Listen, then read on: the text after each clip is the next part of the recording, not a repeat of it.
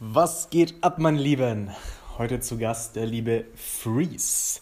DJ Freeze, MC, Rapper und Veranstalter der Panda Party. Sofern du aus dem Raum Süddeutschland kommst, könntest du es kennen. Äh, für mich tatsächlich eine der coolsten Partyreihen, auf denen ich bisher war. Und auch so ziemlich die einzige Hip-Hop-Party, auf die ich gerne gehe.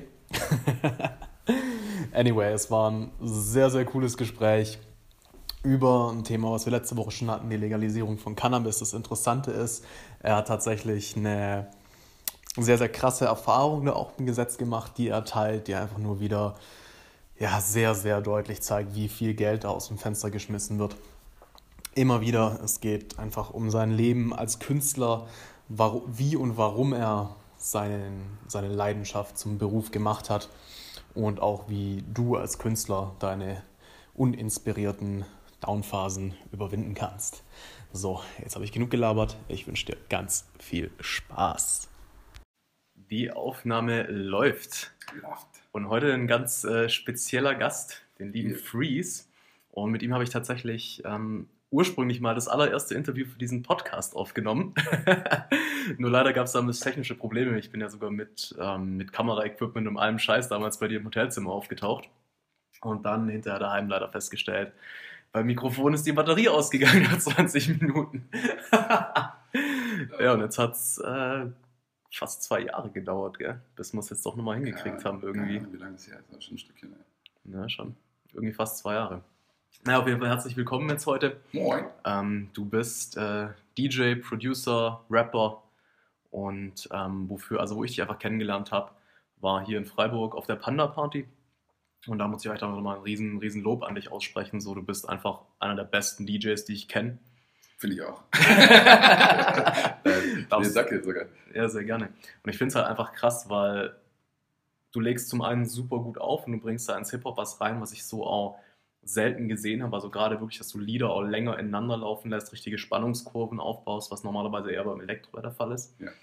Ähm, hast du gut erkannt. Und man merkt einfach, dass du mega Spaß hast. Also du stehst halt einfach vorne, du springst selber mit, du heizt die Leute an. Und was ich bei dir auch immer cool finde, ich weiß nicht, ob das in anderen Locations auch so ist, aber hier in Freiburg, du holst ja auch immer die Leute zu dir hoch. Ja? Die Leute machen immer um dich rum und hinter dir genauso Party wie auf der Tanzfläche. Ja. ja also du bist halt auch voll nahbar, sage ich jetzt mal, zu der, zum Klientel. Das ist richtig nice. Ähm, ja, erzähl doch einfach mal so, wer du bist, wie du dazu gekommen bist, Panda Party zu machen und ja, ja, äh, war mir dazu gekommen, also äh, tatsächlich aus der Not heraus. Ich wollte ursprünglich immer, also Musik ist nach wie vor und Musik machen, ähm, tue ich ja auch in dem Kontext, äh, was Remix betrifft, aber war immer schon auf jeden Fall mein Lebensziel, Traum, äh, Life Goal, wie man sagt, Neudeutsch. Ähm, immer schon so halt ähm, äh, Musik machen, so wollte ich auf jeden Fall. Habe ganz früh Gitarre gespielt und ähm, auch in, mit, mit dem Rap in Berührung gekommen, so. Und ähm, insbesondere in München, so mit der Hip-Hop-Szene und ähm, dem auch mit Freestyle und alles Mögliche sehr schnell auch Kontakte geknüpft und äh, Freunde gefunden dort.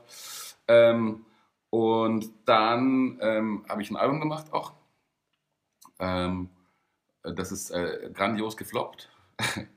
äh, das war leider genau am Ende, wo so der, der erste Hip-Hop-Boom so ein bisschen sich dem Ende geneigt hat. Kurz darauf kam dann so Akku Berlin um die Ecke, die ist dann nochmal ein bisschen so ähm, in, in der, äh, in der progressiveren oder aggressiveren ähm, und mit grenzüberschreitenden äh, äh, Stilmitteln äh, nochmal ein bisschen neu gepusht haben. So. Im Grunde genommen der gleiche Verlauf wie in den USA ja auch, ähm, aber wurscht. Und, ähm, äh, und da war ich einfach zu spät dran mit meinem Album zum einen. Ähm, dann hatte ich richtig Pech mit meiner Plattenfirma auch, ähm, weil die leider nichts gemacht haben, was im Vertrag stand. Also weder, weder Budgets eingehalten noch irgendwas und auch ähm, der einzige, äh, es waren so drei Leute und einer war so ein richtig so ein Manager-Typ. Und die anderen waren eher so ein bisschen verstrahlte Kiffer, die sich äh, sehr viel um Musikinteresse auch äh, gekümmert haben, interessiert haben dafür und deswegen auch so sehr tief in der Materie Musik waren, aber jetzt nicht so die Business-Leute, weißt du, was ich meine? Ja. Ähm, und einer da, der halt so das Business gemacht hat. Und der eine, der das Business gemacht hat, hat leider kurz vor meinem Release ähm, äh, einen Herzinfarkt gehabt und ähm, oh, musste in Reha dann und so und dem wurde Stress halt strengstens untersagt und musste so sich aus dem Geschäft raus äh, zurückziehen. Und dann blieben halt nur noch die drei Kiffer übrig, um es überspitzt darzustellen. So. Äh, und da ging halt einfach nichts mehr so. Das war ein bisschen noch dazu ärgerlich. Und ähm, wie gesagt, dann war der Boom auch noch zu Ende. Und irgendwie hat ähm, ja, hat nicht so gezündet. Das ist schon super wichtig, wie sich, äh, wie sich ein Team auch zusammensetzt, dass man die ganzen richtigen Leute hat. Gell? Ja, voll. Das ist immer so.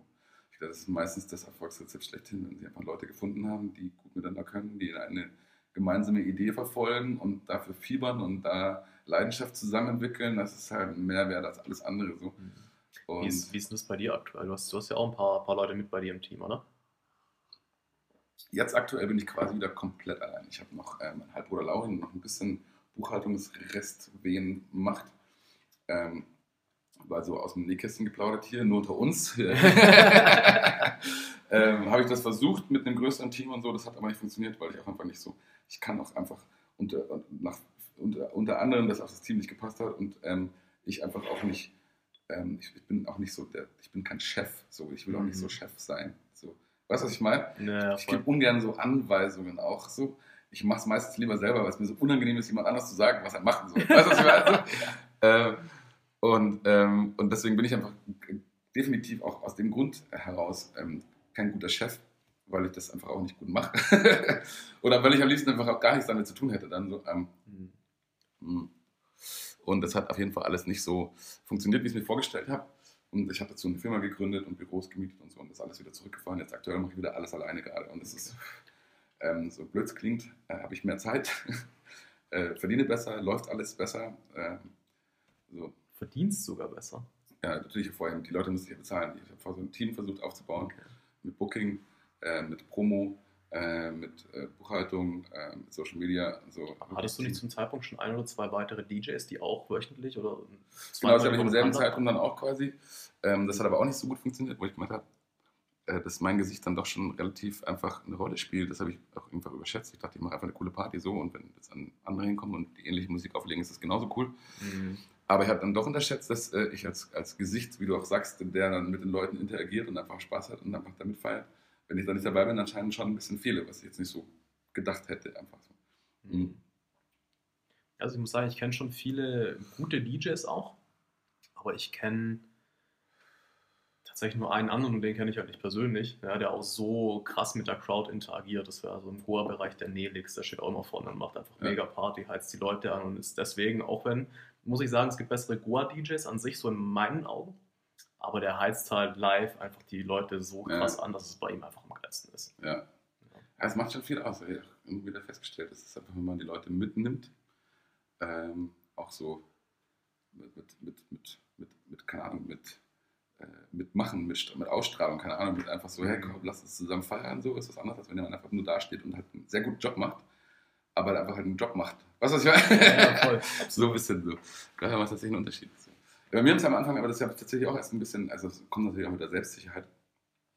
Mir wurde am Anfang auch immer, ich habe immer sehr konzentriert geschaut, weil ich dann trotzdem relativ verstrickte Sachen mache, eigentlich beim Auflegen, so, mhm. äh, die schon ein bisschen Konzentration erfordern. Mittlerweile ist einfach so ein Selbstbewusstsein da, viele, so viele Routinen, die ich auch schon so oft gemacht habe. Muss ich auch zugestehen, ich habe so ein paar Routinen, die mache ich tatsächlich seit zehn Jahren, weil sie einfach geil sind. Routine mal so zur Erklärung, für die es nicht wissen, halt so vier, fünf Songs, die einfach so zusammengehören, weil sie so einen perfekten Spannungsbogen halt einfach machen. So, das ist so eine Routine. Halt so. Mhm. Und die richtig aufgebaut und einfach so. Und die kannst du dementsprechend, wie die Stimmung ist, kannst du es schneller oder kürzer machen und so. Aber es ist schon ein Gefrickel und sehr konzentrationsfordernd eigentlich. Ich, ich stelle mir das auch me so mega krass vor, immer, immer wieder in, in einem Song quasi kurz in einen anderen rüber zu gehen und dann wieder zurück zu switchen. Mhm. So, das ist ja, bist, bist ja dann ständig am, am, am Neumixen, am äh, Beats anpassen, so ein bisschen. Ich und so. selten länger als 30 Sekunden, das ist auch so, ich schaue so neidisch auf Elektro-DJs, was, die, was, was die Arbeitsintensität betrifft, so, mhm. äh, weil die halt so, äh, keine Ahnung, die haben halt 6 Minuten Songs. so, da kannst du aber schön zwischendrin nochmal, keine Ahnung, was macht man als Elektro-DJ zwischendrin und nochmal äh, Nase nachlegen, Shampoos, schon schnell ein paar äh, Kaviar-Häppchen, ja. Und dann wieder vor, achso, ich muss einen Übergang machen, ich komme gleich wieder. das hast du tatsächlich öfter. Etwas ja. übertrieben dargestellt, also ein bisschen so kommst. Schon, ja. Es, es, es, gibt auch tatsächlich viele und ich äh, sehe das gerade im, im, privaten Rahmen und da kann ich es aber auch verstehen, wenn die halt aus also Goodwill auflegen, nichts verdienen, ja, ähm, haben, auch, haben auch viele einfach dann kurz schon so keine Ahnung, 10, 20, 30 Minuten Sets quasi ja. vorproduziert. Das ja. lassen sie laufen, können wirklich mal mitfeiern und so. Ähm, auch voll okay, ja. Hm. Gerade wenn du, gerade wenn du sagst, du bist hier in irgendwie im kleinen Rahmen und. Äh ja, das sowieso, dann sowieso. Also ich finde halt, das ein bisschen schade, weil so ganz großen, die ist halt teilweise dann echt, weil meine gut bei denen ist es dann so, die müssen das unter Umständen auch machen, weil die Visual Shows halt quasi auch so abgestimmt drauf sind. Wenn die das live machen würden, dann wird es nicht mehr erst nicht mehr ganz synchron laufen. Weißt du, die haben halt nicht nur ein Set komplett vorbereitet, äh, sondern die haben halt auch die Visuals dazu komplett. Und die sind halt schon komplett als Szene abgespeichert und die werden halt abgespielt. so. Stimmt, ja. Äh, bei so ganz so, großen so, Shows, so Tomorrowland und so, ist es teilweise halt schon so. Ja, stimmt. Du, kann, du kannst so eine Lichtshow aber auch nicht live anpassen, gell? Also eine Lichtshow schon. Also auch Visuals. Es gibt ja auch gute Leute, die live Visuals machen. So. Aber, ist, es, dann nicht immer eine Milli ist es dann nicht immer eine halbe Millisekunde oder eine Millisekunde bis eine halbe Sekunde? Ich kann mir vorstellen, wenn die richtig gut eingespielt sind und sich verdammt gut kennen, vielleicht. Also ja, der Visual-Typ ja, und der DJ so ähm, dass der genau weiß, wie der DJ tickt und wenn er Gas gibt, dann weiß er schon, was der jetzt gleich macht oder so. Äh, wenn man sich halt gut kennt, so, das kann, dann kannst du schon vorstellen, dann kannst du auch gleich geil sein, kannst einen geilen Drive haben. So. Mhm. Aber da muss man echt eingeschossen sein. Und dann, dann muss man auch alles zusammen machen quasi, ja. Ja, ja, genau. Also das heißt, du ja. bräuchtest halt quasi von Anfang an Gage für zwei und gerade wenn, du, gerade wenn du anfängst, so und deine Gagen als DJ ja zum Teil richtig lächerlich sind, ja, ähm, ist halt heftig, wenn du dann sagst, okay, wir machen das immer zusammen. Ja. Ich hätte das aber schon gerne. Ich fände das schon, ich würde das hart abfeiern, mal so wirklich mit jemandem, der das geil macht. So. Das ist halt wirklich eine Geldfrage. So. Also die guten Visual-Leute, die kosten halt auch richtig Asche. Also die muss halt dann mit denen nochmal eine DJ-Gage drauflegen, einfach weil die halt einfach den gleichen Job auch machen eines Tages. nochmal so. Aber es macht das schon auch noch eines. Also ich spicke ja schon, also ich bin, ich selber, ich hab, bin halt auch so ein ADHSler, wie man an meiner Geschwindigkeit beim Reden merkt. ähm, ich habe ja auch so, ähm, äh, ähm, äh, Hast du den Faden verloren? Was soll ich gerade sagen? Wir waren bei den Visuals, DJ-Gagen, ja, genau. Du hättest gerne jemanden. Ja, komplett Faden verloren. okay. Ähm, dann gehen wir nochmal zurück auf, das, äh, auf den Part mit, hier, wo du versucht hast, dir was aufzubauen. So, was, was sind so deine Learnings daraus? Also, was war erstmal so deine große Vision und was waren so die Steps zwischendrin, wo du dann gemerkt hast, so, nee, eigentlich. Sehr gut, wir sind eh voll abgeschweift. Abgeschwiffen? Was sagt man? Abgeschweift? Abgeschweift, ja, aber das macht tatsächlich nichts. Ich mache das auch gerne. Ich meine, meine Folgen ja. gehen ja auch entsprechend lang. Für mich ist wichtig, dass es eine möglichst natürliche ja, Konversation ist. So macht es für mich am meisten Spaß, aber anderen Podcasts irgendwie zuzuhören. Ja. Und das Coole im Gegensatz. Jetzt weiß ich das wieder, was ich sagen wollte, aber ich hebe es mir auf, erzähle ich nachher. Ja, erzähl ähm, jetzt kurz. Na, okay, ähm, äh, dass ich der ADSler bin, deswegen da, da, da, da bin ich hängen geblieben. Ähm, dass ich so Elektro, ich spicke ja sehr viel bei den Elektroleuten so. Mir selber ist Elektro eben, mir dauert es immer zu lang. Ja, also weil ich in so ein ADSler bin, weil ich halt immer so, ähm, also, die bauen geile Spannungsbögen auf, aber mir ist so, oh Digga, gib ihm, mach nicht so lang, oh ja, okay, nochmal warten. So, und ich brauche immer schneller den Break, ich brauche schneller den Drop, bei mir muss immer so, merkt man, so lege ich ja auch auf, so, ja, bei mir muss es immer zackiger gehen, so. Ähm, und, aber das ist, was die Elektroleute wirklich geil können, ist halt wirklich Spannungsbögen aufbauen überhaupt. Das machen Hip-Hop-DJs ja quasi gar nicht. So im Hip-Hop-Bereich, da werden halt Hits hintereinander geballert. So. Ähm, und ähm, die wenigsten haben wirklich so, so Spannungsbögen. Und das finde ich irgendwie ganz geil, das eben zu kombinieren, eben was du vorher gesagt hast, aus dem Elektro so. Und genauso finde ich es mit den Visuals auch, das macht im Hip-Hop irgendwie auch keiner richtig geil. Und das könnte man eben auch so geil kombinieren. Das so. stimmt, ja. Und da hätte ich schon Bock mal, so, auch das auf dem Level nochmal ein bisschen geiler zu machen. Mhm. Jetzt klaut bestimmt jemand, aber ihr wisst alles hier. Heute ist der so und so vielte. Ich habe es zuerst gesagt. du, ganz ehrlich, wenn es jemand geil, geil ja, umsetzt geil. Und, die, und die Welle startet, ist ja mega. Dann hast du auch so leichter, jemanden zu finden. Ja, es ist immer alles, also alles äh, bei Kunst finde ich, äh, ist es das am wahrsten, dass die Konkurrenz das Geschäft belebt, weil durch Konkurrenz wird es halt geiler. Voll. Alle legen nochmal einen drauf und sagen, boah, das ist geil, dann lege ich nochmal einen drauf und so. Das ist also mhm. der Gedanke ist eigentlich geil. Absolut, ja. Voll. Genau, also was ich, ähm, wie ich drauf gekommen bin, wo sind wir stehen geblieben, wo wir haben einen Faden verloren.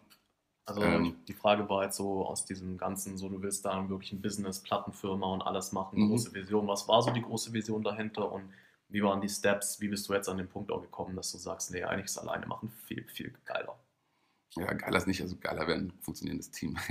okay. Nee, also wie gesagt, aus der Not heraus damals, als es mit dem Label nicht so geklappt hat, mit meiner Platte nicht so, habe ich eben angefangen aufzulegen und habe ziemlich schnell äh, ziemlich Erfolg gehabt, weil ich auch so der Erste war, der auch mit Mashups, damals waren Mashups auch gerade so voll neu irgendwie. Das hat, als ich angefangen habe, ganz am Anfang mich dafür zu interessieren und auch schon so hobbymäßig quasi so ähm, mir die Dinger geschraubt habe und so ein bisschen aufgelegt habe, ähm, da hat das noch keiner gemacht, wurde auch gerade in der Hip-Hop-Szene wurde das voll belächelt, so das ist voll uncool und so.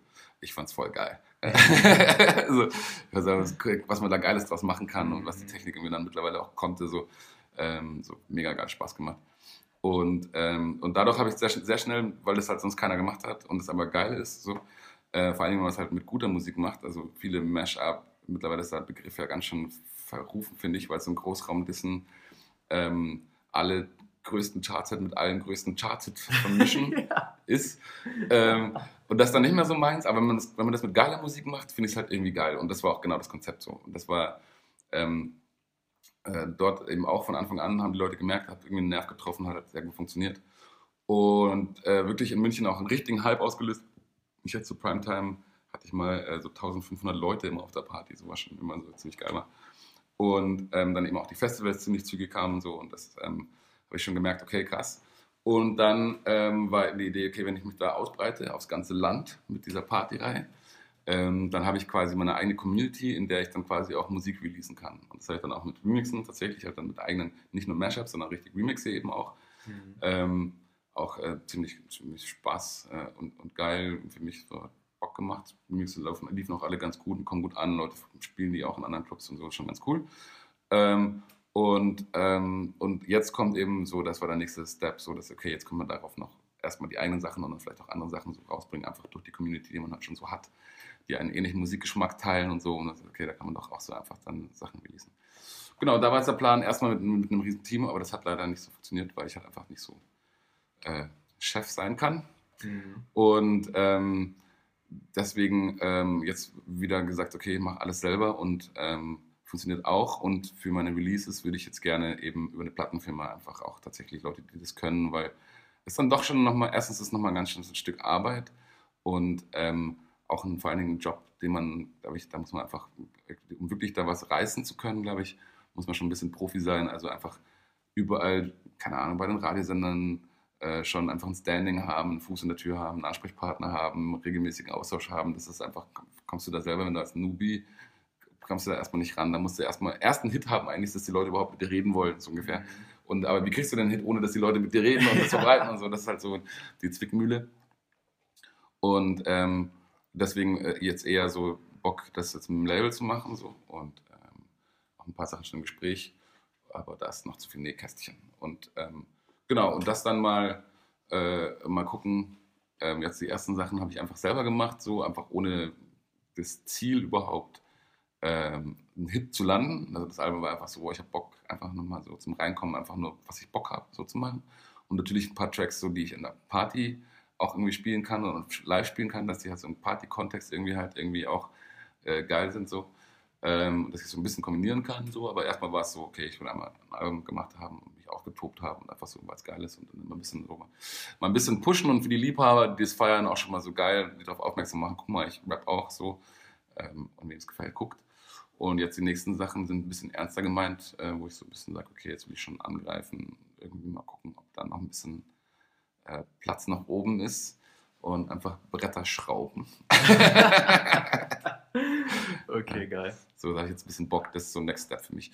Und ja, wie gesagt, mit dem eigenen Team hat nicht so funktioniert, wie ich mir es gewünscht habe. Auch, wie gesagt, so Chef sein, das belastet auch irgendwie so mit Kopf. Also ich brauche halt eher so, ich bin halt auch, ich bin halt Künstler für mich. So.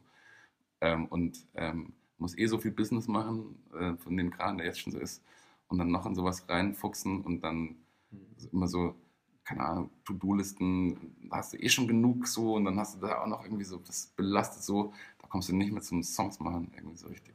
Du bräuchtest halt direkt irgendwie einen Manager. Ja, auch das. Der dann die ganzen Sachen quasi, dass du dich auf deine Sachen wirklich konzentrieren kannst, ja. Aber ja. wie wir es auch vorher schon kurz hatten, du brauchst halt wirklich jemand richtig Gutes, der hinter ja. dir steht, der mit dir eine Vision irgendwie teilt. Ja. Und wenn er halt einfach nur das als seinen Job macht, ja. ähm, dann wird er, ja, dann, dann bringt er es halt nicht zum Wachsen, ja, dann hält er nur den Status quo. Ja, genau. Und das ist ja Quatsch, weil der Status quo existiert ja in dem Fall nicht. Ja, wirklich. erstens, erstens, das war vor allem, es ist, ist glaube ich, auch einfach so ein Vertrauensding, einfach, dass man halt so, dass man sagt, okay, geil, man macht das Ding hier zusammen so. Ähm, und man kann da auch loslassen. Das ist, glaube ich, auch was, was nicht so leicht ist. Ähm, so. Aber ähm, ja, sowas bräuchte ich tatsächlich. Und eben für, für die Releases auch einfach ein Label wäre einfach auch geil, dass man sich da nicht drum kümmern muss. Mit äh, in die Stores, mit Pressen, mit ähm, eben die, du müsst ja mittlerweile auch Spotify, da gibt es halt Kuratoren, du musst gucken, dass du in die Listen reinkommst. Und das ist sehr viel Handarbeit, würde ich einfach mal so nennen. Mhm. So. Sehr viel Klingelputzen wahrscheinlich auch und so. Und, und da als Neuling, das tust du dir einfach richtig schwer. Da sagt jeder, wer bist denn du? so bist Ja, ganz klar. ähm, und deswegen wäre das schon ein bisschen geiler. Und ähm, das ist auch einfach was, wo man sagt, da kann man auch gezielter daran arbeiten, sich darauf konzentrieren, okay, mein Job ist jetzt bis dahin, die Anzahl an Tracks fertig zu liefern. So. Hm. Und ähm, hat den Kopf nur damit, da drin in der Materie. Ähm, und alles, was danach kommt, kann man sich zurücklegen und angucken. Übertrieben gesagt, muss natürlich trotzdem Social Media und alles, du so, aber da so ein bisschen, musst du dir jetzt noch keinen Kopf machen. Das ist cool. Das ist auf jeden Fall äh, sehr, sehr geil, wenn man da eine gewisse Arbeit ab, abgeben kann, auf jeden Fall. Ja. Ja. Ähm, Was waren so aus der Zeit für dich die, die größten Learnings? Oder auch die größten Herausforderungen? So. Ich kann doch nicht alles. ähm, ja, auf jeden Fall. Ähm, viele Sachen, die man sagt, okay, das ist nichts für mich, kann ich nicht. Ähm, und ähm, was war noch ein Learning? Hm. Ja, ist, Learning waren ganz viele Sachen, die man feststellt, okay, das kann man halt eben nicht, also, und das kann man auch nicht stemmen. Das heißt, Ähm. du, du bist am Anfang schon so mit einer ziemlichen, hey, ich meine, du hast ja das ja alles aus Selfmade aufgebaut und bist dann so mit der Einstellung rein, ich krieg, krieg ja eh alles hin, was ich will.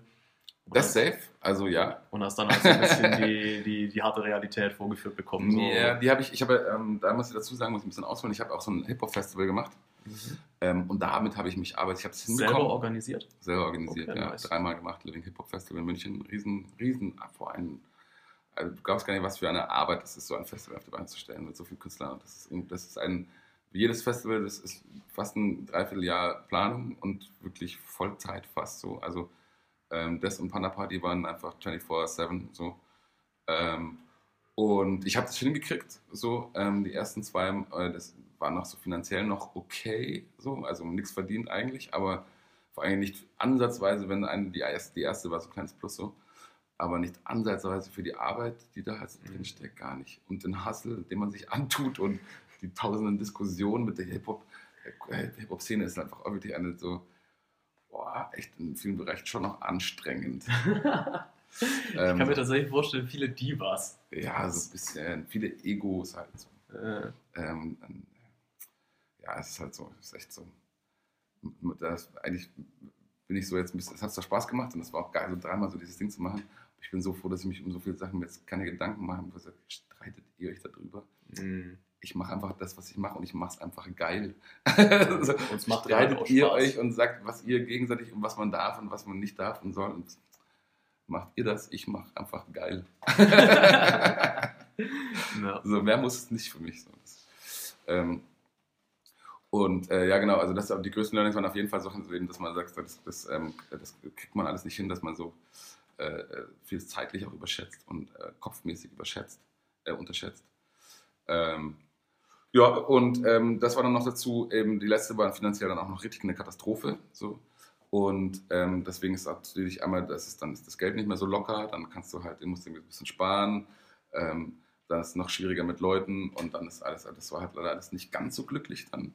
Und es war einfach viel zu viel. Und ähm, auch die Verantwortung auch mit Firmen und Buchhaltung wird dann noch mal krasser und das ist alles, das ist, uh. äh, und das ist jetzt irgendwie ähm, alles wieder auf Null gesetzt, resettet. Die Firmen alle werden jetzt irgendwie alle abgewickelt.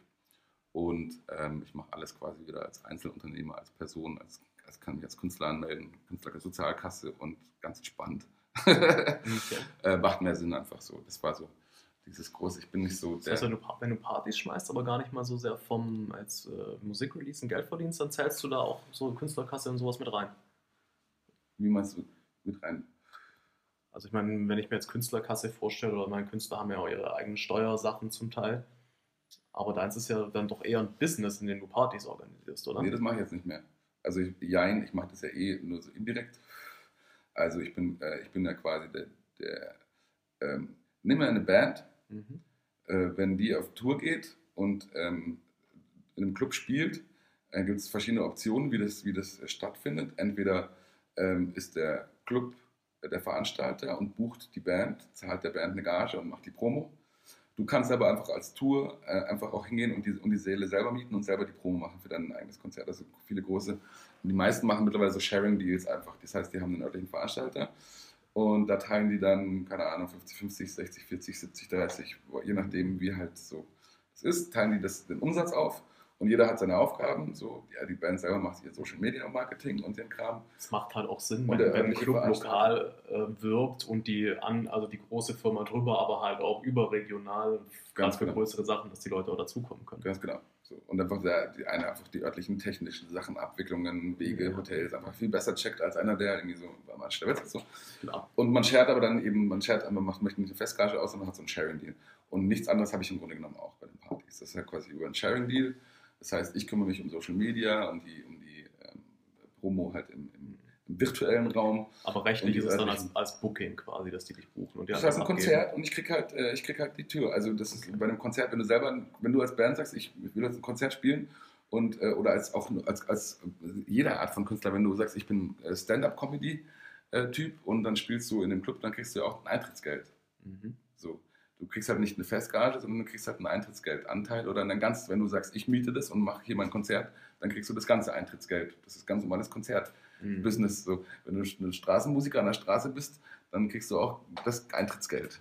Das ist zwar frei gewählt, aber du kriegst das Eintrittsgeld. Mhm. Das ist keine feste Gage, sondern es ist eine abhängig vom Erfolg Gage. Okay, spannend.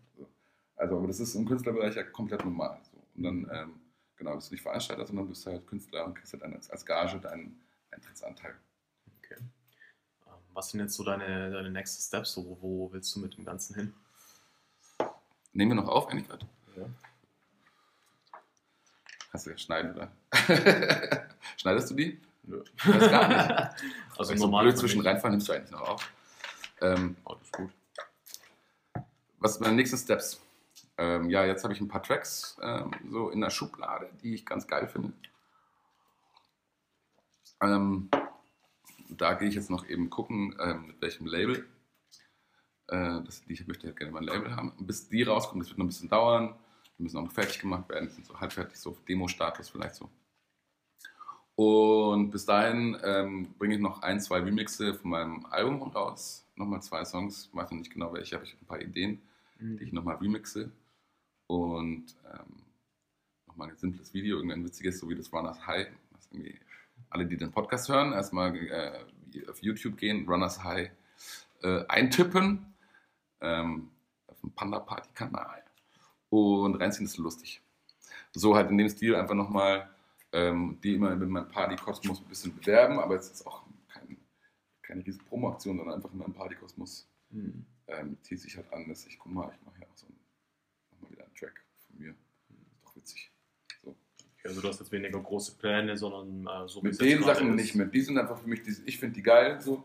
Äh, mir macht es Spaß, im, im Club auch ein bisschen was zum Live-Spielen zu haben. So. Und das muss immer wieder was Neues sein, weil sonst wird es irgendwie so langweilig. So.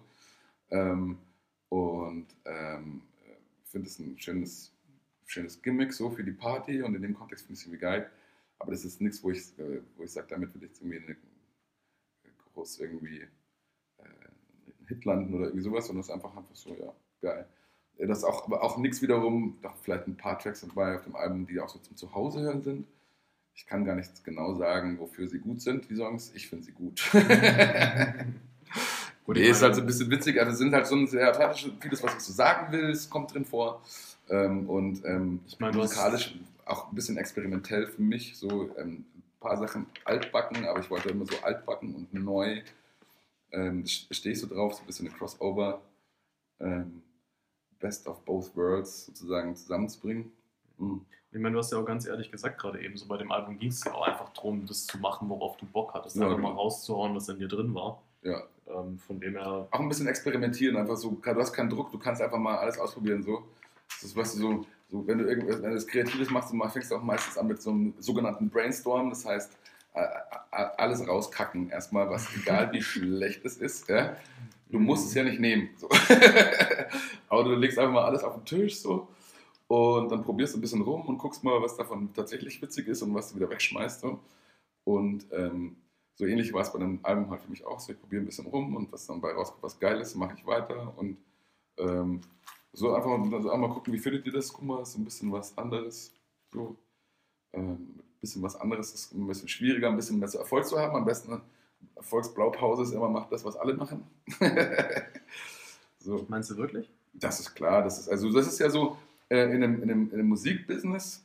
Aber dann bist Aus du halt BWLer kurz, Sicht- kurz erfolgreich. Ja, eben. Also so, aus die, so die großen Plattenfirmen sind ja schon ein bisschen BWLer-mäßig, wie sie so wirtschaften. Müssen sie auch sein. Das sind ja große Plattenfirmen. Und die machen natürlich schon viel. Die sehen, also die haben vielleicht kleine Labels, die sie mitfinanzieren als Vertriebslabels sozusagen. Die sind dafür da, so, die dürfen sich ein bisschen ausprobieren so. Und da kann man gucken, ob da irgendwie was draus entsteht, was ein Hype ist. Und wenn irgendwas sich rauskristallisiert, oh, das geht gerade ab, das ist gerade so das neue Ding so, dann gehen die großen Plattenfirmen hin und machen das halt. Und dann suchen sie ganz viele Acts, die genau das machen, was halt gerade so cool ist. Weißt du, was ich meine? So? Ja, äh, weil die gehen das, das Risiko nicht ein. Die gehen dann schon einfach wie so, das ist un- vergleichbar mit jedem anderen Geschäft. Wenn, äh, keine Ahnung, Apple bringt ein iPhone raus und sagen alle, okay, Smartphones ist gerade das Ding, dann machen halt alle Smartphones. weißt du, was ich meine? Einer muss es riskieren, einer ist dann so der, der, der, der Trend gesetzt hat, aber das heißt nicht, dass der, in dem Fall Apple schon, ähm, auch das meiste Geld damit verdient. aber es kann auch oft anders sein, so dass der, der das erste rausgebracht hat, eigentlich so ein ähm, was Besonderes äh, oder Nische bleibt oder so und dann die ganz großen Player dann irgendwelche sind, die danach kamen, die das äh, Konzept quasi verstanden haben und äh, auf eine Pop, poppigere Ebene gehievt haben. Was nicht immer schlecht ist, ich finde immer so, dieses Mainstream ist als Wort auch immer so oft verschrien Mhm. ähm, und auch Popmusik oft. So, ich bin jemand, ich habe keine Angst vor Popmusik. Ich, also, es gibt halt scheiß Popmusik und es gibt aber auch geile Popmusik. Und geile Popmusik ist für mich ganz große Kunst. Das ist viel schwieriger, als Nischenmucke zu machen, finde ich. Weißt du, Nischenmucke, dann machst du halt äh, Nische. Das ist halt einfach, weißt du, was ich meine? Das ist so überschaubarer, viel, du hast einen kleineren Kreis, du hast eine viel engere ähm, ähm, Gerade wenn es eine neue Nische Geschmacksbreite auch. Also wenn du eine Nische hast, dann sind ja alle so ein bisschen auf einem, Mhm. es ist, da Und- finden ganz ähnliche Sachen geil. So. Und Nischen sind halt oft auch neu. Ja? Ja. Es gibt wenig Nischen, die sich jetzt lange halten. Und dann hast du halt, gerade in, neu, in neueren Musikbereichen, ist es halt auch einfacher, die Besten auf, mit den Besten auf ein Level zu kommen oder die mit mal, mal randommäßig oder vielleicht auch gewollt sogar zu toppen, ja. Ja. Weil es halt noch nicht so ausgereift ist einfach. Und während Popmusik schon einfach, ja, natürlich schon ewig rum ist. Und ich finde das aber allgemein ein krasses Phänomen. So, sobald sich jemand irgendwie einer, einer gewissen Szene zuordnet, dann ist es oft nicht so, so ich gehöre zu der Szene und die Szene ist geil, es ist auch oft ganz, ganz oft so, die anderen Szenen sind halt scheiße. Ja, das, Das aber das ist dieses sobald Abgrenzen. Du, sobald du Elektro bist, ist alles Mainstream scheiße. So, so, Ja. Oder sobald du im Rock bist, ist Mainstream scheiße und Elektro ist scheiße. Und so, damit ist es Ja, oftmals ist ist es halt ja. einfach, es gibt überall ganz viel Scheiße. Überall. Aber es gibt halt auch in jeder verdammten Stilrichtung Gutes. Ja, voll, absolut d'accord. Ja, finde ich auch so. Ja, ich, ich dieses, dieses Abgrenzen ist auch tatsächlich nicht so meins, weil das ist, das ist der Unterschied, ob du.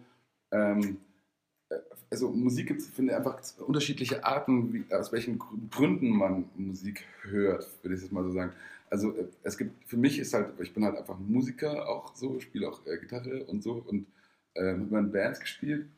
Und für, ich sehe es immer einfach auf, aus der Musikperspektive. So, für mich ist immer so, okay, aus künstlerischer, wie, hat er das gemacht, wie macht er das? So, das ist halt ein bisschen nerdy auch einfach, ja. Ähm, aber das ist halt einfach, wenn man sowas mit Leidenschaft hat, dann wird man halt ein bisschen so zum Nerd und feiert halt so Sachen irgendwie, Klar, weil sie halt gehört dazu. da ist der Sound einfach geil geschraubt. So. Und Egal, was das für eine Musik ist, egal wer das macht, ob das ein Idiot ist, ob der Pickel hat oder so. Ja, wenn ich mir das anhöre und sage, der, ist voll, der Sound ist voll geil geschraubt, dann ist das halt so. für mich ist halt so, ich bin da total, versuche da voll objektiv zu sein, weil ich da auch einfach so offen bin für alles, was geil ist, ist geil. Punkt. Und ähm, Das ist auch der Grund, warum deine Party, also auch ein Grund, warum deine Party so gut ist, weil du halt auch aus den verschiedenen Stilen Ja. immer mal wieder was reinpackst. Ja, und damit Ja. bedienst du halt eine große Breite an Leuten. Ähm, ja, Ja. voll nice. Aber was ich sagen wollte mit Abgrenzen, das ist, halt, das ist halt nicht so meins, weil das ist wieder eine andere, das ist eine, da ist der Beweggrund, eine andere Musik zu hören. Da ist es eher identitätsstiftend, so ein bisschen. Ja. Das ist halt ganz oft, das ist bei Nische halt ganz oft, dass die Leute sich halt dann damit identifizieren, dass das halt so ein Ding ist, so ich bin da ein Teil davon, was ja auch geil ist. So. Ich habe das ja mit der Hip-Hop also, äh, äh, äh, ersten Welle auch irgendwie so gehabt, so dass du sagst, boah, das ist halt voll geil und auch immer noch so ein bisschen mich reinnördet. Ich in glaub- viele Sachen glaub- auch in so Battle Rap voll drin bin, in so Diltily und Rapper Mittwoch und so ganz tief Mhm. voll. Ich glaube halt, Geil. dieses, Aber Identifizieren und Abgrenzen, ich glaube halt, das ist eine Phase, die fast jeder auch mal durchmacht, ja. ja, Das wahrscheinlich. Problem ist halt, dass heute, habe ich das Gefühl, ganz viele aus dieser Phase irgendwie nicht mehr rauskommen, ja, das stimmt wieder. Und Ja. das ist halt einfach Ja. so. Ja. Ja. Ja, Für mich ist halt tatsächlich so, Aber ich war trotzdem, ich war, ich war auch so schon ein bisschen Identitätsschiff und sagte, das finde ich, ja klar. Ähm, Gluck, gluck, gluck, gluck. Schön am Mikro. Direkt am Mikro. Special Effects, ja, alles gewollt. Special Effects. Ja. Jetzt müssen wir nur noch das Gras riechen. Und das so, muss da so. Dass wir nicht rauchen. Ja, natürlich nicht. Ähm, ich meinte das auf der Wiese, auf der wir gerade sitzen. Was vorher hast du denn gemacht? ähm, und äh, auf jeden Fall, ich war trotzdem schon immer so ein bisschen so, dass ich ähm, auch damals andere Sachen trotzdem geil fand. Ich habe mich zwar sehr so damit identifiziert, auch sehr viel so inhaltlich, einfach so mit sehr viel so ähm, Hip-Hop-Weisheiten. Ich will es ungern Ideologie nennen, weil ich es ein, ähm, finde ich, doofes Wort. Aber, aber so, ähm, so einfach so Lebensweisheiten, die man so daraus ziehen kann für sich. So eben dieses, dieser, dieser sportliche Gedanke, dieses äh, sich gegenseitig auch gerade bei den Breakern ist es auch immer noch voll so da, wenn es so bei Tänzern irgendwie so, wenn diese Veranstaltungen, wo es nur so um Tanzbattle auch geht und so, die feiern sich gegenseitig alle hart, geben sich Props, wenn einer was geil macht, dann flippen alle auch. Der, der gegen den er gerade battelt, flippt aus und sagt, boah, scheiße, wie geht das? Weißt du so? Mhm. Man gönnt sich das so gegenseitig und bringt sich ja gegenseitig damit auf ein neues Level. So. Und, ähm, davon, davon braucht man tatsächlich mehr. Das ist so im bösen Mainstream tatsächlich ein bisschen verloren gegangen, egal ob es jetzt Sport ist oder ja. ähm, Business oder sonst was, aber es ist eigentlich überall, dass einfach so, es ist halt so, so ich will der Beste sein, so mein Ding ist das Beste, anstatt zu sagen, so hey komm, wir erschaffen hier zusammen und ich gebe einfach mein Bestes. Also das Beste zu sein, das ist ja trotzdem, also das geht ja, das ist ja kein Entweder-Oder. Also das stimmt, ja. man trotzdem einen Willen zu haben, das noch geiler zu machen, aber aus dem Sportlichen, nicht aus dem Grund, dass man den anderen das nicht gönnt, sondern einfach nur aus dem Sportlichen sich so herausgefordert zu fühlen, so das, oh, das hat er ganz schön geil gemacht gerade. Fuck. Mhm. So, äh, das ist dann das, das legt die Messlatte höher und du bist dann so, gezwungen, ja. nochmal einen draufzulegen und das noch geiler zu machen. So. Das ist halt, das finde ich schon so, das finde ich schon geil, so einfach, mhm. das, aber das, das, das, das Produkts wegen, vor allem in erster Linie, das, das klingt jetzt auch so ein blödes. Wort, Produkt, aber ähm, eher des, des, des Ergebnisses wegen. Es klingt nicht so äh, materialistisch. Äh, ich meine eher, was man sagt, einfach die Kunst, die man geschaffen hat, so ähm, einfach auch so ein durch, durch, dieses, durch das gegenseitig ja, sich hochschaukeln, einfach auf ein neues Level zu bekommen. So. Ich glaube, dass, also Simon Sinek hat das echt gut erklärt in seinem neuen Buch, ich weiß nicht, ob du den kennst. Um, ähm, The Infinite Game heißt es. Und ich meine, er ist ein, ein Leadership-Trainer, sage ich jetzt mal. Und er hat eben ja, so dieses, viele Firmen spielen halt so ein, so ein endliches Game. Also die immer nur fürs nächste Quartal oder vielleicht noch fürs nächste Jahr die Businesszahlen hochhalten. Dann gibt es aber auch Firmen, die es als unendliches Game sehen. Da, da geht es um die Weiterentwicklung, ja, um das Besserwerden, so wie du es gerade auch gesagt ja. hast. Und das fand ich ganz spannend, weil er hat äh, gerade den Unterschied Apple und Microsoft, er hat bei beiden auf den großen Konferenzen gesprochen. Mhm. Und ja, bei Microsoft haben halt äh, irgendwie alle Manager 60 bis 80 Prozent der Zeit davon geredet, wie sie die Konkurrenz fertig machen. Mhm. Ja, wo er halt bei Apple auf der Konferenz war, haben alle 100 Prozent der Zeit darüber geredet, wie sie, wie sie Lehrern und Schülern äh, bessere Sachen zur Verfügung stellen können, wie sie deren Job leichter machen ja. können, ja, wie sie, blöd gesagt, die Welt verbessern können. Ja. ja und er war dann zum Beispiel im, im Taxi mit irgendeinem hohen Apple-Tier und hat auch von Microsoft den Zoom geschenkt bekommen damals und meint halt so zu ihm, so einfach mal als Test, so hey, ganz ehrlich, also der der Zoom ist schon echt besser als euer iPod gerade. Ja. Und der Apple hat nur angeguckt, so ja, kann gut sein, glaube ich dir. Und damit war die Sache gegessen. das ist für ihn so, ja klar, die Konkurrenz hat mal was besser gemacht, ist doch cool, können wir uns was abschauen, ja. Aber eben äh, bei, bei, Microsoft, äh, wenn nicht bei Microsoft, bei Apple ist es auch einfach sehr viel Image und Marketing, auch das, so dieses Image zu haben, weil äh, in der Realität machen sie ja dann doch was anderes. Also sie reden vielleicht nicht so offen darüber, wie sie die Konkurrenz ausschalten kann, aber sie sind einfach trotzdem das, äh, äh, das, wie sagt man, ähm, es gibt bei, bei, Computern, Microsoft und Apple unterscheide ich so, das ist einfach das ist ein super geschlossenes System. Du musst, wenn du nicht alles mit Apple machst, bist du einfach total gefickt, weil sobald du mhm. irgendwas äh, produktübergreifendes, wenn du mit, mit, Microsoft oder mit Google oder so irgendwas machen willst, nervt sich halt hart, weil es halt diese richtig kompliziert machen. So, mhm. Nur mit ihren eigenen Sachen läuft es ganz einfach. ja. ja so. Ähm, und das ist halt Marketing, das ist ganz hart, das Marketing, das ist ganz hart, die Konkurrenz auch raushalten aus ihrem Ding, ja, nicht mhm. zu viele Chancen geben, dass die Leute wechseln, die ganz hart an dich binden. Das ist ganz hartes Marketing, aggressives Marketing. Es ist, ich bin mir gar nicht mal sicher, ob es daher kommt, weil die Sache ist, dass du natürlich, je geschlossener das System ist, umso, So unab ist umso unanfälliger und sicherer ist es. Aber Ganz das ist ja genau. mittlerweile nicht mehr, das stimmt ja auch gar nicht mehr. Also die sind total anfällig mittlerweile. Also, das ist aber, das sind, also das ist, was ist buggy, ist das, äh, die sind super buggy auch mittlerweile. Das ist einfach, ja, keine Ahnung. Natürlich ist genau das äh, mit äh, Freiheit versus Sicherheit, das ist ja auch das gleiche wie bei Gesellschaftssystemen, so mit äh, Mhm. Freiheit muss man umgehen können. und das können bei Microsoft sehr viele Leute, die Microsoft-Produkte verwenden und halt einfach äh, die ganze Zeit sagen, funktioniert irgendwas nicht, ist halt, dass sie keine Ahnung was installiert haben, weil es gerade so umsonst war. Und das, Microsoft hat sie gewarnt, ähm, es ist nicht zertifiziert, wenn du es trotzdem installierst, dann tust du es auf deine eigene Gefahr und dann Mhm. funktioniert es halt nicht. Das ist halt der Unterschied. Bei Apple verbieten sie dir das. So, wenn es nicht äh, Apple zertifiziert ist, dann darfst du es nicht. Das, das stimmt nicht ganz, ne. Also du, du hast, es, es gibt Du schon. kannst jailbreaken, ja. Nee. Ah ja gut, beim, beim iPhone schon. Aber beim Mac jetzt äh, kannst du schon auch unverifizierte Software installieren, wirst auch gewarnt Ja, und so. Aber es ist halt trotzdem einfach, also die Softwares kommen nicht so einfach. Natürlich, dadurch, dass Apple so gehypt ist, haben es die Hacker mittlerweile auch über die ganzen Schlupflöcher gefunden. Ja. Aber du kommst nicht so einfach in den Systemkern rein wie bei Windows. Das Ja, ist genau. schon so. Und Also so easy, wie du bei, bei, bei, Microsoft irgendwie in der Registry rumvorwerken kannst.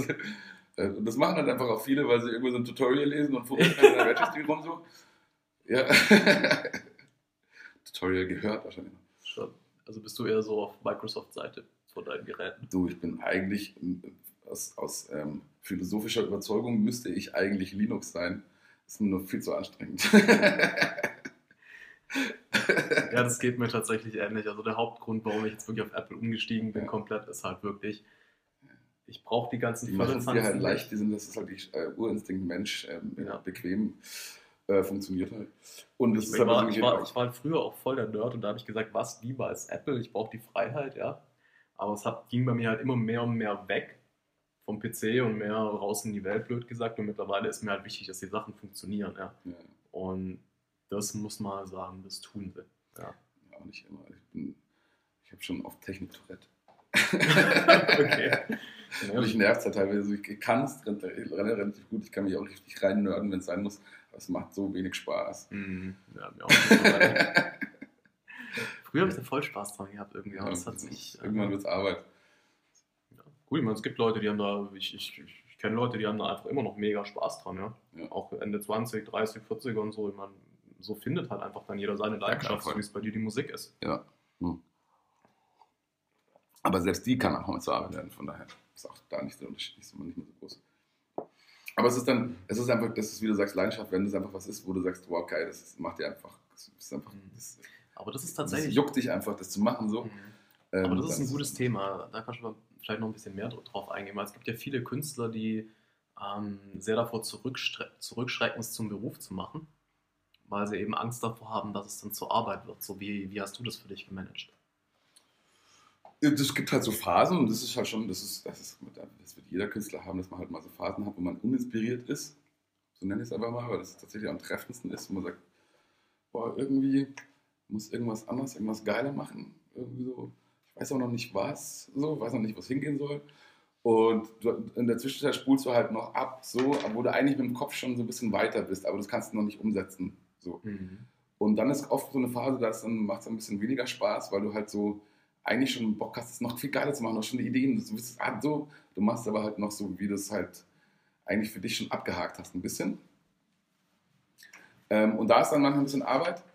Und, ähm, aber das ist, ich habe halt das Glück, dass ich ja bei meiner Arbeit trinken kann. Deswegen macht die Arbeit dann meistens trotzdem richtig Spaß. selbst dann, muss ich auch, wenn ich das reflektiere, selbst dann macht es meistens dann doch richtig Spaß, äh, wenn man halt dann einfach feiert. So, das ist meistens halt, ähm, also deswegen, es gibt eher, es gibt, was es hart gibt, sind die Momente zwischen den Gigs, wenn ich so drei, vier Gigs hintereinander habe. So. Also ganz Genau. kurz zwischen rein. Freeze Top-Tipp für den Abend, wenn du eine uninspirierte Phase hast, bis auf den Das Geheimtipp, jetzt hast du uns rausgeplaudert. Voll der Geheimtipp. Wenn die Party scheiße ist, saufen.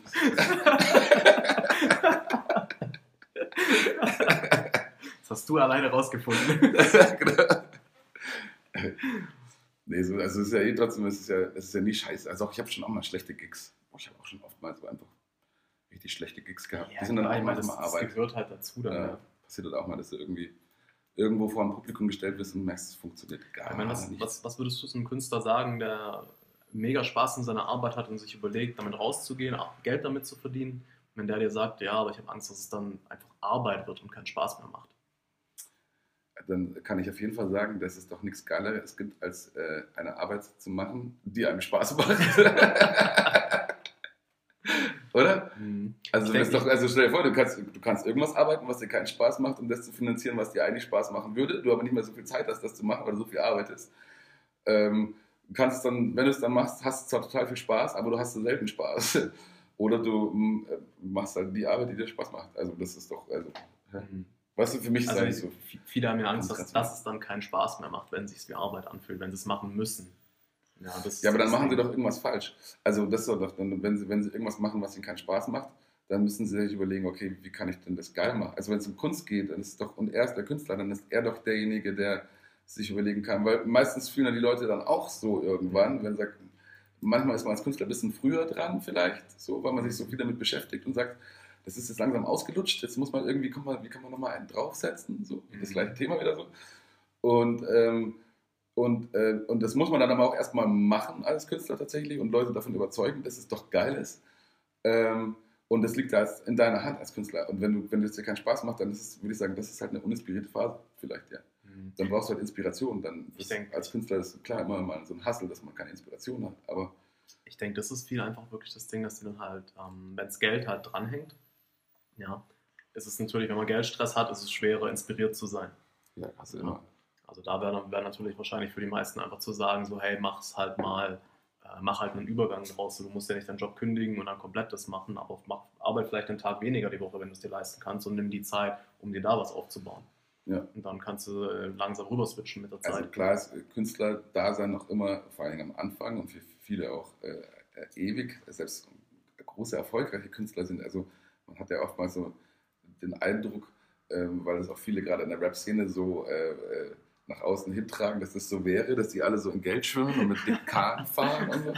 Und das ist halt Blödsinn bei den meisten. Bei so 90 Prozent von denen ist es halt Blödsinn. Ähm, ein paar verdienen bestimmt ganz gut. Der eine oder andere mag auch richtig Kohle gemacht haben. Und mag durchaus sein so. Also Kollege macht schon richtig Asche. Ja, gut. aber, aber selbst Kollega, glaube ich, gar nicht mal so krass, wie er tut. Also der wird schon, also der, der übertreibt auf jeden Fall krass. Ja, Also, natürlich, bei ihm, schon- er, er macht ja auch keinen Hehl draus, dass er Image-Rapper ist Eben. und dass das alles fake ist, was Also, er da rappt, Er ja. wird schon gut verdienen, aber, er verdient, also die ihm ist es halt auch nicht die Musik, glaube ich, wo er so gut verdient. ja, so Aber- Merchandise oder ist auch noch. Die Boss-Trafo, also damit hat er Mhm. garantiert Millionen gemacht Okay, zum ja, Beispiel. stimmt. Ja, ich weiß, ja, stimmt. ähm, ja, ganz verdrängt, stimmt. Natürlich. ich glaube, dass der auch aktuell mit den Baulix zusammenarbeitet. Ich weiß nicht, ob du die kennst. Die sind gerade im äh, Online-Marketing so die ganz großen Fische. Ähm, Ich weiß nur, dass es letztens einen ganz großen äh, Shitstorm über Kollega gab. Ähm, auch weil ich bin ein Battle Rap Nerd und das ist auch wegen aus Battle Rap wegen Kontext. Kräuter. Hä? Meinst du Das, das? auch, und das war ja alles zusammen, da kamen mehrere auf einen Schlag zusammen, Okay. wo sich anscheinend Dirk Kräuter, wo er eben genau in dieses Coaching-Segment switchen wollte, so. Ähm, so der Plan ist eigentlich eh durchschaubar, was er vorhat, so, ähm, aber ähm, und dann gleichzeitig aber ein bisschen gemein, äh, aber im Battle Rap Kosmos durchaus legitimen, normalen ähm, er, ist, er hat sich halt das ein bisschen äh, lockerer vorgestellt, glaube ich, so, da, dass er da als, als Präsentator in diesem Battle Rap Kosmos ähm, hat dann so eine Veranstaltung, das muss ich vielleicht kurz ausführen. Äh, Alpha Royal hieß die dann, das ist so eine Nachfolge von Rap am Mittwoch. Da gab es irgendwie, irgendwie aufgelöst aus äh, Gründen, die jetzt für, zu zweit finden wird. Das kann nochmal einen ganzen Abend füllen, die ganze Story dazu. Kann man sich aber einfach alles angucken. Und äh, in dem Kosmos hat er versucht, eben so eine, so eine Veranstaltungsreihe zu präsentieren. Äh, äh, Battle Rap. Ähm, äh, ein Turnier ausgerichtet und der Gewinner hätte einen Platten, bekommt einen Plattenvertrag oder hat einen Plattenvertrag bekommen. Und ähm, dann gibt es einen äh, hervorragenden äh, äh, Battle Rapper namens Cynic, der sehr, sehr äh, abgewichst einfach ist. Aber sehr geil. Ähm, und ähm, äh, der hat einerseits schon noch mit Überzeugung und so einem Gefühl heraus, glaube ich ihm schon, dass er hatte, aber andererseits ist trotzdem einfach sehr überspitzt. Kollege halt einfach so böse dargestellt, als äh, weil es halt so in sein Klischee passt, auch in die Rolle so. Ähm, der hat quasi für, für mein Empfinden, und ich weiß nicht, ob er das absichtlich ich unterstelle es ihm mal, ähm, für mein Empfinden hat er quasi diese ganze Veranstaltung für, für sich mit seinen einzelnen Battles auch wiederum als ein Battle gegen die Veranstaltung so ein bisschen inszeniert. So. ähm, weil die Sachen nicht gepasst haben. Und er hat das quasi so, eigentlich wie, wie, wie man ein Battle auf einen Gegner schreibt, hat er da quasi Kollege auch immer so ein bisschen einbezogen. Ah, und, und, die, und die ganze Story auf, auf Kollegas Veranstaltung. Und die ganze Story darum und das Resultat so. Und er ist der halt, ihn halt wirklich dargestellt auch als den äh, ganz fiesen, der das nur ein abgekartetes Spiel ist und es eh schon klar ist, wer gewinnen wird. Und es hat halt sehr viel auch einfach so zugetroffen, wie er es halt auch irgendwie so in Anführungszeichen prophezeit hat und so. Und das ist ziemlich, also einfach krasse Storyline allein schon durch dieses Battle durch und äh, hat geendet mit einem riesen Shitstorm an Kollega, weil alle äh, gesagt haben, hey, das ist abgekartetes Spiel gewesen und haben ihn halt überhäuft. Und auch äh, äh Ali Aas äh, äh, hat dann nicht gut ausgesehen. Sorry, Bro, Bro, Bro. aber da sah er auch echt nicht gut aus, ähm, weil er so bei einem Judging irgendwie, er war Judge und war bei einer Runde, die er judgen sollte, die Hälfte der Runde nicht anwesend. So. Und das geht halt nicht, das kannst du nicht machen, wenn du Judge bist, das ist halt, sorry, das, das kannst du echt nicht bringen, das war sehr ungeschickt einfach so. Der hat es locker genommen, glaube ich, aber der hat sich nicht so viele Gedanken gemacht. Ich unterstelle den allen jetzt nichts, eigentlich nichts Böses, weil auch Savasch hat gejudged und so. Ähm, die haben sich teilweise, glaube ich, der Savasch hat sich, glaube ich, zu viele Gedanken gemacht. Der hat, glaube ich, auch den Braten ein bisschen gerochen. Das äh, Cynic ist zwar sehr geil inszeniert, aber ihn da jetzt ein bisschen auch quasi äh, battelt am Ende des Tages irgendwie. So ein bisschen einfach rausgefordert hat alle. Hm. Ähm, hat er äh, sehr, sehr geil gemacht. Aber ich unterstelle dir nichts. Ich unterstelle einfach, dass sie alle so ein bisschen locker genommen haben und gar nicht verstanden haben, auf was sie sich so ein bisschen einlassen. Mhm. Und äh, das Battle und das Turnier nicht so ernst genommen haben, so richtig, äh, sondern eher so als, haha, wir sind jetzt da dabei. Und es halt einfach voll unter die Nase gerieben bekommen haben. Und da sah nicht gut aus. Und dann war das Schiss mit dem. Und seitdem hört man ja auch nichts mehr von Kollegen. Ne? Seitdem ist er so ein bisschen, glaube ich, nochmal sortieren gegangen. ja, gut, ich meine. Äh letztendlich solche Rückschläge gehören dazu. Ich finde es legitim, in neue Bereiche reingehen zu wollen, um das auch auszutesten. Ja. Nur wie viel da jetzt halt dann tatsächlich, ähm, das, das, das, ist halt immer so ein bisschen die Frage, wie viel ist halt Profit und wie viel ist, will ich wirklich was Gutes machen. Also jetzt gerade, wenn ein Kollege in die Coaching-Szene ähm, eintreten will zum Beispiel, glaube ich halt schon, dass eine Riesenmotivation das Geld ist. Ja, was kein Problem ist, erstmal. Nur ist halt auch dabei, dass er den Menschen wirklich helfen will und hat er die über die Vermittlungsskills, weil ich meine, klar, er hat theoretisch ganz viel in sich drin, was er den Leuten beibringen kann. Aber wenn du halt ins Co Coaching reingehen willst, dann brauchst du halt auch die Fähigkeit, das zu vermitteln, was nochmal was ganz anderes ist. Ja. Also da kann ich mir kein Urteil erlauben. Ich kenne den zu wenig, um das beurteilen zu können. Mhm. Deswegen, ich bin einfach schon mal gesagt, ich, bin ja so, ich glaube nicht, ich bin so eher der Agnostiker.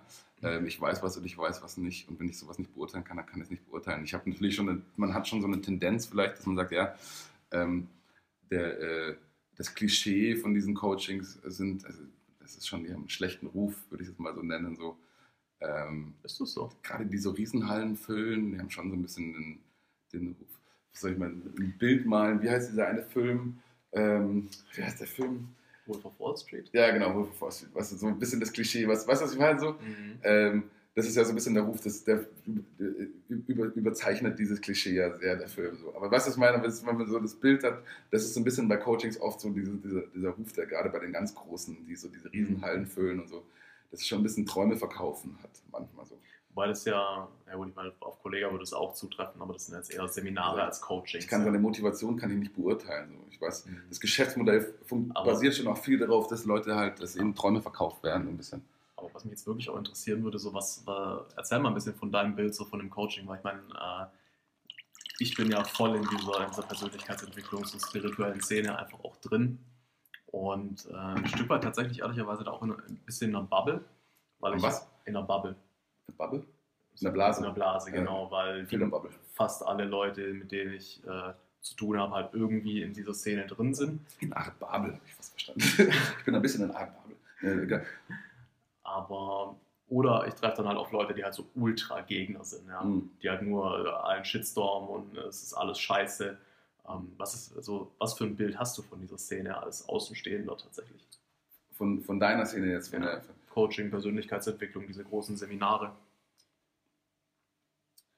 Äh, ich kann kein so ein wirkliches, wie gesagt, ich habe so ein bisschen Klischee, äh, mhm. so Ding. Ich, äh, mein, mein, mein leiblicher Vater hat ein bisschen das in der Richtung gemacht.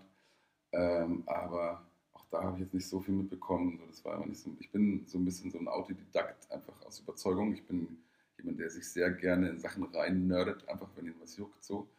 Und, ähm, ähm, und wirklich dann verschiedenste Meinungen von verschiedensten äh, Perspektiven mir reinziehe, um so auch zu verstehen, okay, wo sind sich denn eigentlich alle einig und so, weißt du, was ich meine? Ich gehe so ein bisschen Mhm. analytisch an so Sachen ran und bilde mir dann lieber so eine Meinung, als dass ich von einem äh, einen Weg beschrieben bekomme, weil es für mich immer so halt nur eine Facette ist. So, Mhm. Deswegen bin ich da jetzt nicht so jemand, der so gerne sowas m- macht, so. Ähm, sondern eher eben, ich bin eher so, ich will mir das selber aneignen. Ich will auch für mich wissen, was ist für mich am plausibelsten, was passt am Mhm. besten zu mir. So, weißt du, was ich meine? So? Ganz klar, ja. Ähm, klassischer so, deswegen bin ich so in der Schule war ich immer so ein Störenfried. Und, und das war so ein bisschen so, ja. äh, Viele Lehrerinnen haben mich gehasst, Klugscheißer und so. Aber ähm, ja, also das war halt, deswegen bin ich da, habe ich relativ wenig Plan davon, was es ist. Und, ähm, und es ist bestimmt für viele Leute sicher eine gute Sache, so weil ähm, viele Leute tatsächlich einfach so einfach ähm, vielleicht noch nicht so diesen Willen und diesen, dieses Nerditum haben wie ich. Das will ich immer nicht so urteilen. Ich, ich habe halt Gott sei Dank so das Glück, dass ich mich sowas halt juckt, mich in so Sachen reinzutüfteln. So. Mhm. Ich kann aber auch genauso verstehen, weil es mir genug Sachen gibt, wo ich keinen Bock habe, mich reinzutüfteln. Deswegen kann ich das voll nachvollziehen, wenn sich jemand halt so dann einfach, äh, ist wie beim Kochen. Kochen finde ich mal so ein geiles Beispiel dafür. So Kochen, äh, du kannst entweder so sagen, ähm, ähm, heute koche ich äh, ein ganz besonderes äh, Gericht und da habe ich letztens ein tolles Rezept gefunden. So, und dann druckst du dir das Rezept aus und dann gehst du in den Supermarkt und kaufst die Sachen ein, die in diesem Rezept stehen und dann gehst du nach Hause und dann schnippst du und kochst, das, kochst dieses Gericht. Kommt ein super Gericht bei raus. So. Oder du kannst so gucken, äh, so kochen, und so koche ich meistens. Ähm, ich, ich gucke, was habe ich denn gerade so da? und ich kaufe halt auch mal so geil ein. So, weil ich ich, ich habe tatsächlich mal als Koch auch gearbeitet und wollte auch eine Zeit lang fand ich Kochen so ganz geil. Und ähm, ich weiß halt so die Basics, die man halt braucht, so was man halt auch so, was man an Konserven hat, das ist so Tomaten und äh, pürierte sowas, ist immer alles so vorratsmäßig halt so da. Und, und, und, und äh, keine Ahnung, Sahne oder so die ganzen Basics so. Und dann äh, Saisongemüse auch immer so, was so da ist. Und ich gehe dann wirklich immer so hin, okay, was habe ich denn gerade so eigentlich eingekauft? Alles, was halt gerade so irgendwie geil war. So. Äh, Und jetzt zaubere ich da irgendwie was draus. So. Mhm. Weißt du, was ich meine? Das, ist halt, das sind die unterschiedlichen Ansätze. So sehe ich das da auch im Coaching. Und ich bin eher der zweite Typ, der halt so, ähm, bei mir kommen erst auch zuerst die Zutaten. So. Das ist halt, wo ich sage, ich, ich will mal so, ich kenne, es gibt die Perspektive, es gibt Mhm. hier, die Italiener würden das so machen. So mal, ich, ich bin eher so der Cross-Kitchen-Typ. so, weißt du, was ich meine? So ist es halt in den solchen Sachen auch. Deswegen bin ich da schwierig als Referenz, was was betrifft. Mhm. Ja gut, ich meine, also was ich ja mittlerweile immer mehr und mehr mitkriege, ist ja, dass das viel auch einfach als Sektentum verkauft wird, so ein bisschen. Und ich kann es schon verstehen, dass Das, was ich mal vorhin meinte, auch mit Wolf-of-Wall-Street und so. ich kann es auch schon verstehen, dass man von außen natürlich, und es gibt da halt auch einfach tatsächlich welche, die das ganz krass ausnutzen, Ja. dass es von außen so aussieht, als würden wir Leute nehmen, denen es schlecht geht, die auf eine billige Veranstaltung ziehen, um dann super teure Seminare zu verkaufen. Ja.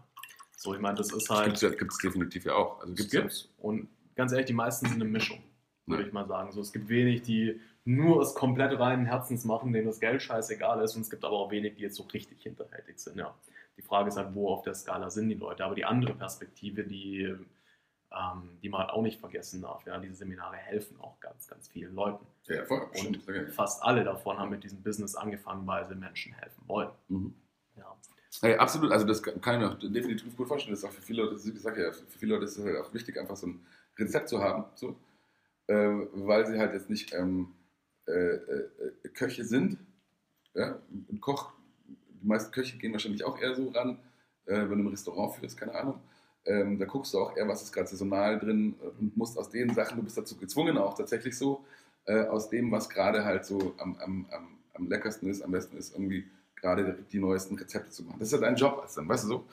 Ähm, oder du bist eben nicht der Koch, willst aber trotzdem zu Hause kochen. Ja? so.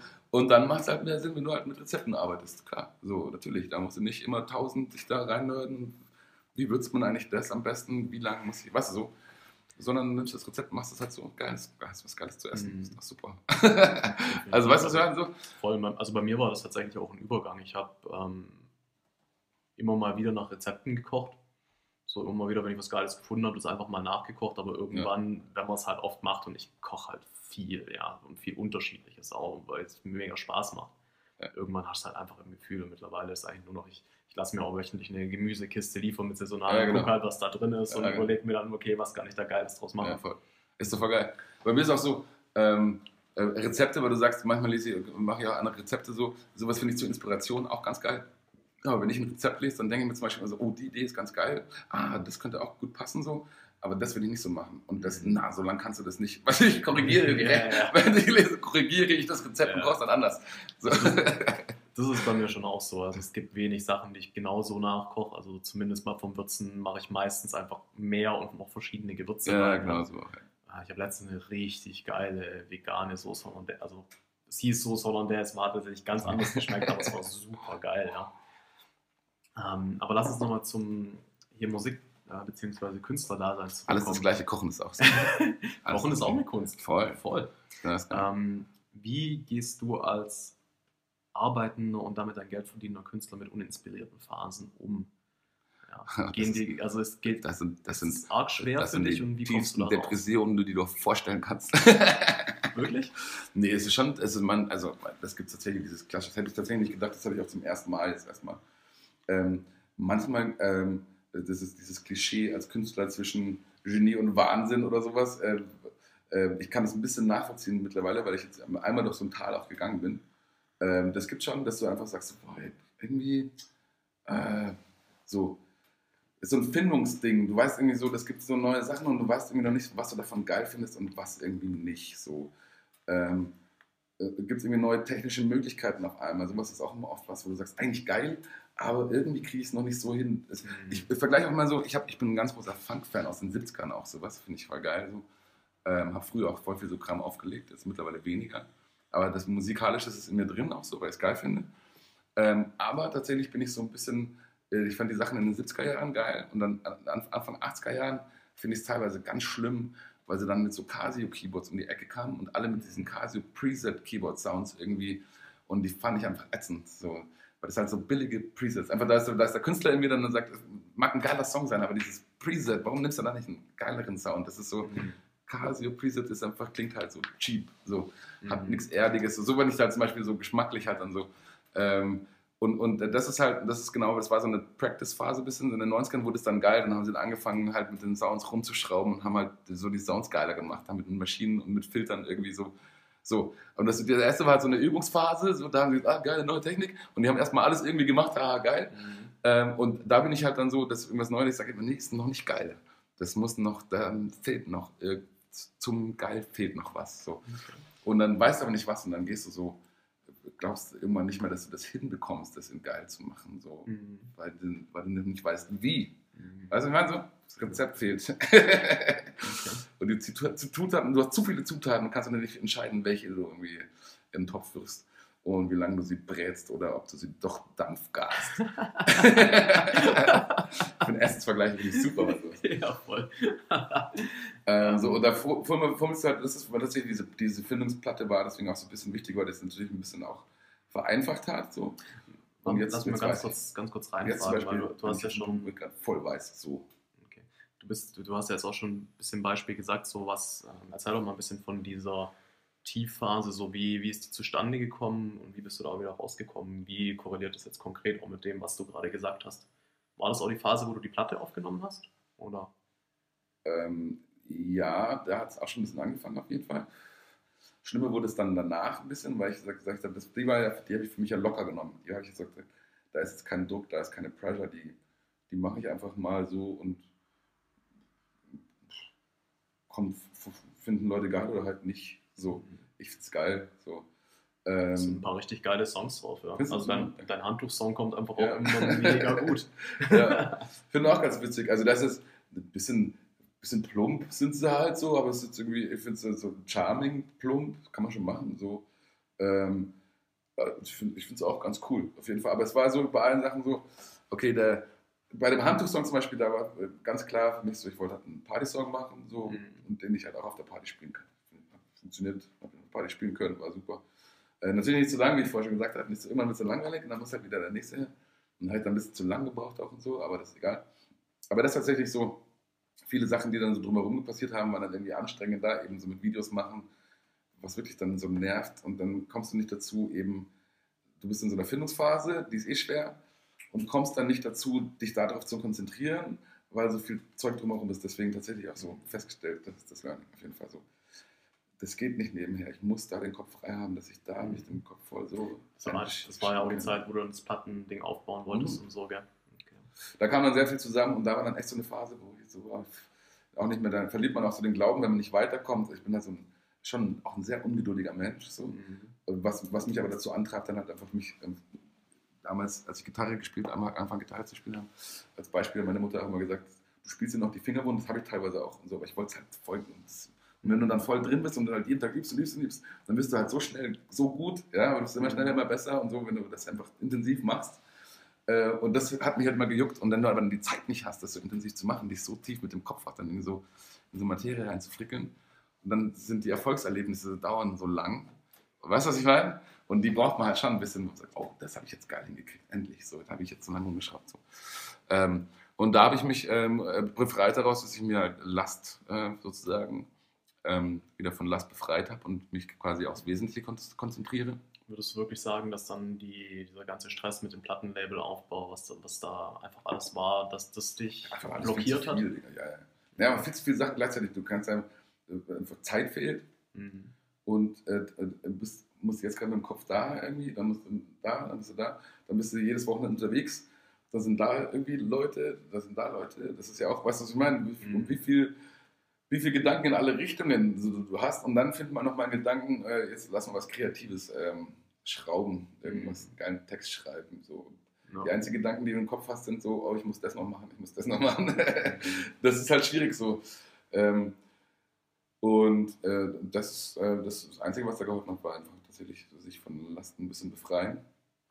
Ähm, manche Sachen einfach auch wieder zu verkleinern, zurückzuschrauben, so einfach zu viel machen, das sich nicht übernehmen, das ist eigentlich, ja, eigentlich ganz simpel. Das wird sich zu erkennen. Ja, ich meine, es ist halt schon so, die meisten Leute sind heutzutage super gestresst. Viele aus Geldgründen, aber ich meine, man findet immer Gründe, gestresst zu sein, wenn man gestresst sein will. Aber Geldgründe sind aktuell äh, insgesamt natürlich bei ganz vielen, gerade im Kunstbereich, natürlich eine ganz große Rolle, klar. Ja. Ganz klar, ja, ganz klar. Vor allem in München, Digga. Ja, das glaube ich. Das glaube ich, weil Künstler ist dann, ist dann wieder so ein Ding, da verdient man wahrscheinlich in München gerade am Anfang auch nicht mehr als in anderen Städten, aber hat halt trotzdem teurere Lebenskosten. Nee, das ist ähm, in München, wenn, am Anfang, wo es nur München war, war es eigentlich super. Da war es äh, finanziell auch teilweise am besten sogar. Ähm, weil du hast ja quasi auch Münchner Preise. Also das ist ja tatsächlich mhm, so. Und äh, wenn du da einmal den Break-Even hast und Münchner Preise hast, dann ist es auch ziemlich schnell sehr lukrativ. So. Aber meistens ist man wirklich immer genau, ich weiß auch nicht, woran das liegt, aber man ist immer so um den Break-Even rum, immer so ein bisschen im Plus und man ist selten so wirklich so ein, so ein Ding hast, wo du sagst, boah, krass, bin ich einfach mal dreimal drüber, sowas passiert halt eigentlich quasi nie. Wäre schön, wenn es halt dauernd passieren würde. So, dann ist, glaube ich, irgendwann auch interessant. Aber ähm, ansonsten ist es äh, das Dumme eher ähm, quasi in ganz Deutschland irgendwie so äh, sein Geld zu verdienen und dann in einer der teuersten, ich glaube München und Hamburg sind die teuersten Städte, einer von den zwei teuersten Städten äh, quasi zu leben, obwohl du eigentlich überall leben könntest. was eigentlich wurscht ist. Ja, ja, schon stimmt, jetzt wo du es sagst, weil natürlich du bist eh die halbe Woche nicht daheim, aber zahlst halt eine Wohnung in München. Genau. So. Und ein Studio. Und ein Studio, ja. Schon. So, schon. Aber willst du in München bleiben, oder? Ja, also ähm, ich habe dort Gott sei Dank echt eine Wohnung, die sehr günstig ist. Und ich weiß auch, dass ich so eine Wohnung nicht ich nie wieder bekommen würde, wenn ich sie hergeben würde. Aber es ist ein bisschen, weil es ist auch wirklich geil. Es ist direkt an der Isar, äh, unsere schon Traumwohnung eigentlich. Ähm, und ähm, das hält mich auf jeden Fall ein bisschen. Ich habe mal überlegt, für so phasenweise noch unterzuvermieten oder so. Ähm, und dann äh, mal eine Phase nach Berlin oder so, aber das ist äh, alles im Kopf, aber das ist auch was, was organisiert gehört und mhm. spruchreif ist oder so. Aber sowas, glaube ich, bräuchte ich schon auch mal, einfach aus Bock. So immer wieder, ich bin jemand, der immer wieder neue Inspirationen, neue Einflüsse, einfach so immer Veränderung braucht, so. Mhm. Dass alles sonst zu langweilig wird irgendwann. Stillstand ist für mich ganz schlimm. Also ich könnte nicht, also auch, ich bin so dankbar, dass, dass sich zur Technik entwickelt. So, ich wäre der Letzte, der äh, bis ins hohe Alter noch mit alten Geräten schrauben würde. Weißt du, was ich meine? Das Gegenteil davon. Ich bin nicht der mit der, so, der mit der, mit der, mit der mit der Eisenbahn spielt im Keller. du legst nicht mit Vinyl auf. Ja. Doch, tue ich. Ja? Doch, tue ich. Okay. Aber mit ähm, ähm, Timecode-Vinyl. Mm, okay. So, also ich habe dann schon einen Rechner. Ich, das ist dann auch wieder Best of both worlds. Ich ziehe mir das raus, was für mich am meisten Sinn macht. So. Mhm. äh, mache nicht nur alles neu, weil es halt gerade alle machen oder weil es gerade neu ist, sondern es sagt dann schon, das geil, das kacke. Mhm. So unterscheidet, differenziert er halt. Ähm, und dann, wenn was Sinn macht, dann mache ich das. Wenn es keinen Sinn macht, mache ich es halt nicht. Aber es ist halt immer ähm, so ein äh, Wiederempfinden. Mhm. Aber so und ähm, deswegen brauche ich schon Veränderung und ähm, äh, das, war der das war der letzte Punkt. wo man- Genau, und das war es eigentlich. Okay, nice. Ähm, was du auf jeden Fall noch erzählen kannst, das hatten wir vorher schon äh, vor dem Podcast mal kurz angeschnitten. Ähm, ich hatte jetzt hier letztens auch den äh, Inhaber von Hanfner hier in Freiburg, La und Laura, zu Gast im Podcast. Hanf, na, was machen die? Hanfladen. Handfladen, ja, ja. ja. Da Die sprießen gerade aus dem Boden Ja, schon. wie Handpflanzen. Also ich meine, er hat jetzt innerhalb von drei Jahren den dritten Laden aufgemacht. Also bei Okay. dem läuft schon gut. Ja. Und meine, das Coole bei ihm ist halt, er macht es auch einfach gut. Es ist nicht so ein typischer Headshop, sondern es ist wirklich alle möglichen Hanfprodukte. Genau. Er, Von der Seife bis zur Spaghetti, genau. übers Eis ähm, Und zur ja, er ist ähm, tatsächlich so, Proteinpulver und genau. Ja. Schokolade. Und er ist da so ein bisschen auch äquivalent, so ein bisschen zu dir, weil er voll in der Materie drin ist und es aus Leidenschaft macht, ja. Das heißt, er kommt halt voll mit den Leuten immer ins Gespräch und lernt die halt persönlich kennen, berät und alles. Ja. Also er macht das schon richtig gut. Und da ging es eben natürlich auch viel um Thema Legalisierung, wie viel Geld da rausgeballert wird. Und da kann ich jetzt vielleicht mit meinem Podcast äh, die Geschichte fertig erzählen, was dir da letztens passiert ist. Ah, ähm, ja, das ist krass. Ja, kann ich machen. Stimmt. Äh, ich war, ähm, ich hatte, ich wollte auch tatsächlich einen Song dazu rausbringen. Also der Song, den Song existiert sogar. Ich bringe ihn irgendwann bestimmt auch mal raus, äh, in einem Albumkontext oder so, weil das eigentlich fertig und ganz witzig geworden.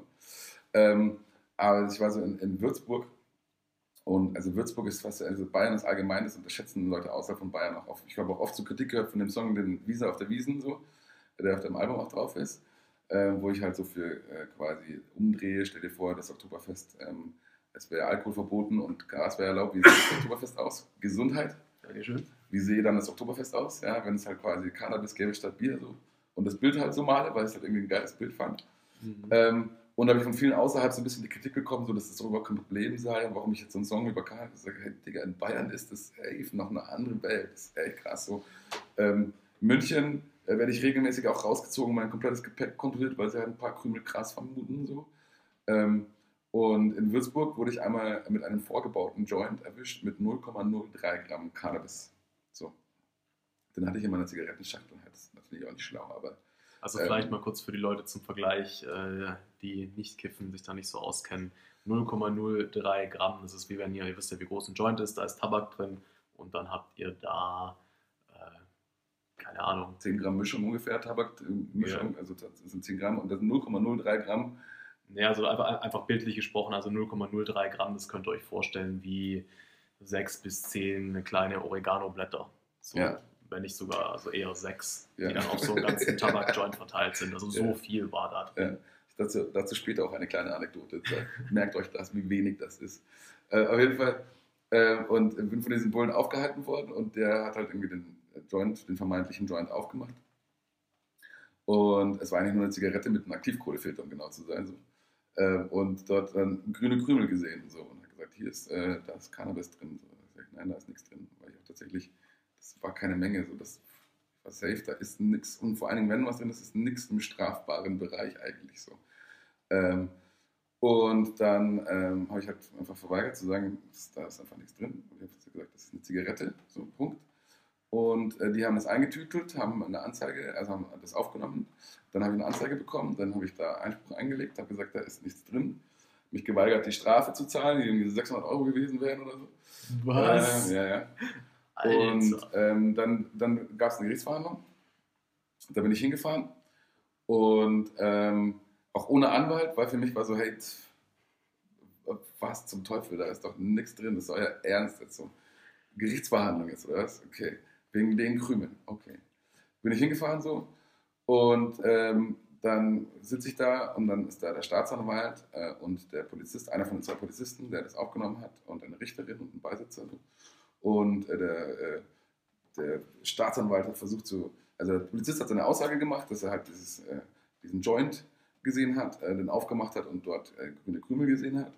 Und der Staatsanwalt hat die ganze Zeit so investigativ nachgefragt, so Sherlock Holmes-mäßig so. Und wie war das genau und wie viel? Und wenn Sie sagen, dass, äh, dass da vielleicht ein paar Krümel, ich habe dann so aus, ich habe gesagt, hey, da, sind, da ist nichts drin. Die Richter haben mich gefragt, was ist da drin? Und ich sagte, da ist nichts drin. Und wenn, dann können da ein paar Krümel, weil das halt ein alter Tabak war, keine Ahnung, dass da irgendwann mal irgendwer eine Mische gemacht hat und da sind zwei Krümel reingefallen oder irgendwie sowas, keine Ahnung so. Aber da kann keine ernsthafte Menge drin sein. So. Und dann meint der Staatsanwalt auch so, ja, und was meinen Sie dann genau mit einem alten Tabak? Wie alt war der dann genau? so, Digga, Sherlock Holmes. So. Ja.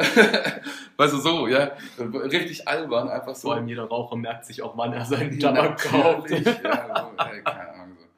So. Und dann, ähm, äh, und vor allem wie durchschaubar, so wie, also, ob er jetzt da irgendwie was rauskitzelt mit so, mit so Fragen. So, das ist immer so albern. Ja. Auf jeden Fall, ähm, dann äh, die Richterin dann auch gesagt hat, also sagen Sie, da ist nichts drin. Sag ich, ja, wie gesagt, ich, wenn dann halt irgendwie ein paar Krümel, aber Sie haben das doch getestet, oder?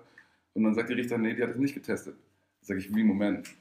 Wollen Sie mir also gerade erklären, dass also hier dieser Raum gemietet wurde heute, blockiert wurde, dieser Herr Staatsanwalt hier, der ich weiß nicht wie viel verdient, äh, Sie hier mit Beisitzer, äh, der Polizist äh, und ich hierher gefahren bin aus München nach Würzburg für diese Gerichtsverhandlung, nur aufgrund der Tatsache, dass der Polizist grüne Krümel gesehen hat.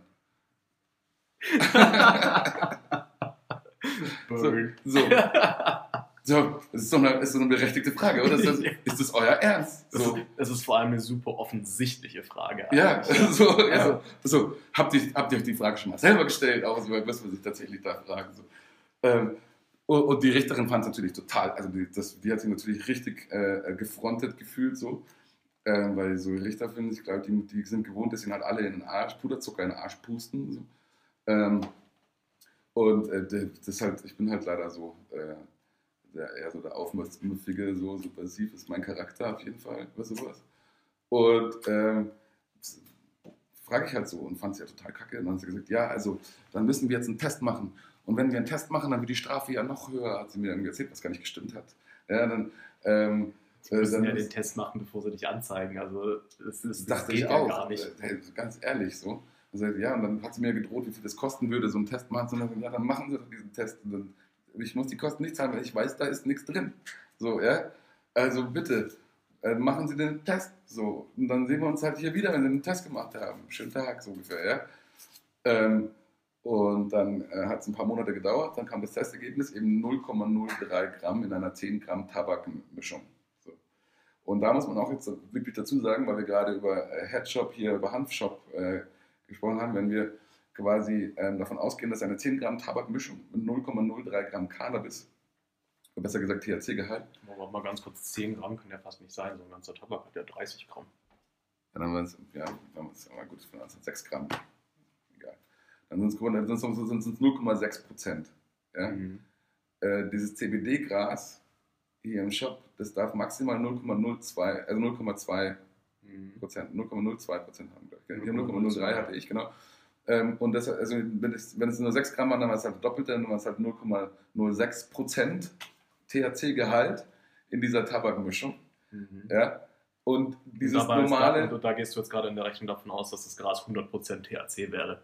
Nee, nee, es war, es war THC, es war THC. 0,03 Gramm THC. 0,03 Gramm THC.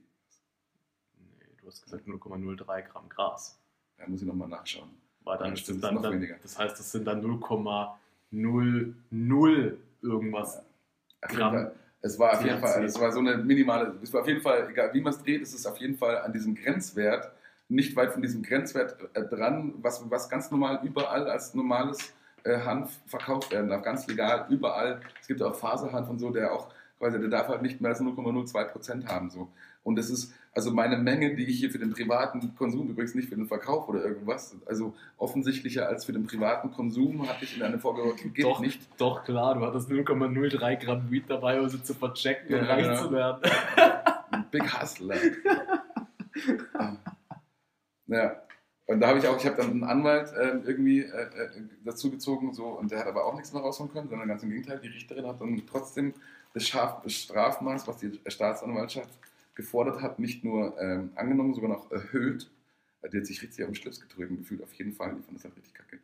Und der Anwalt hat irgendwie gemeint, so, Herr Frau Richterin, das widerspricht jeglicher Rechtsprechung, die es da zu diesen Fällen gibt. Also was es an äh, Präzedenzfälle heißt es ja hier nicht, hier heißt es ähm, äh, Grundsatzurteilen oder so, was es hier so gibt in der Richtung, also das ist komplett jeglicher Rechtsprechung so. Und dann sagt die Richterin nicht bei uns in Bayern.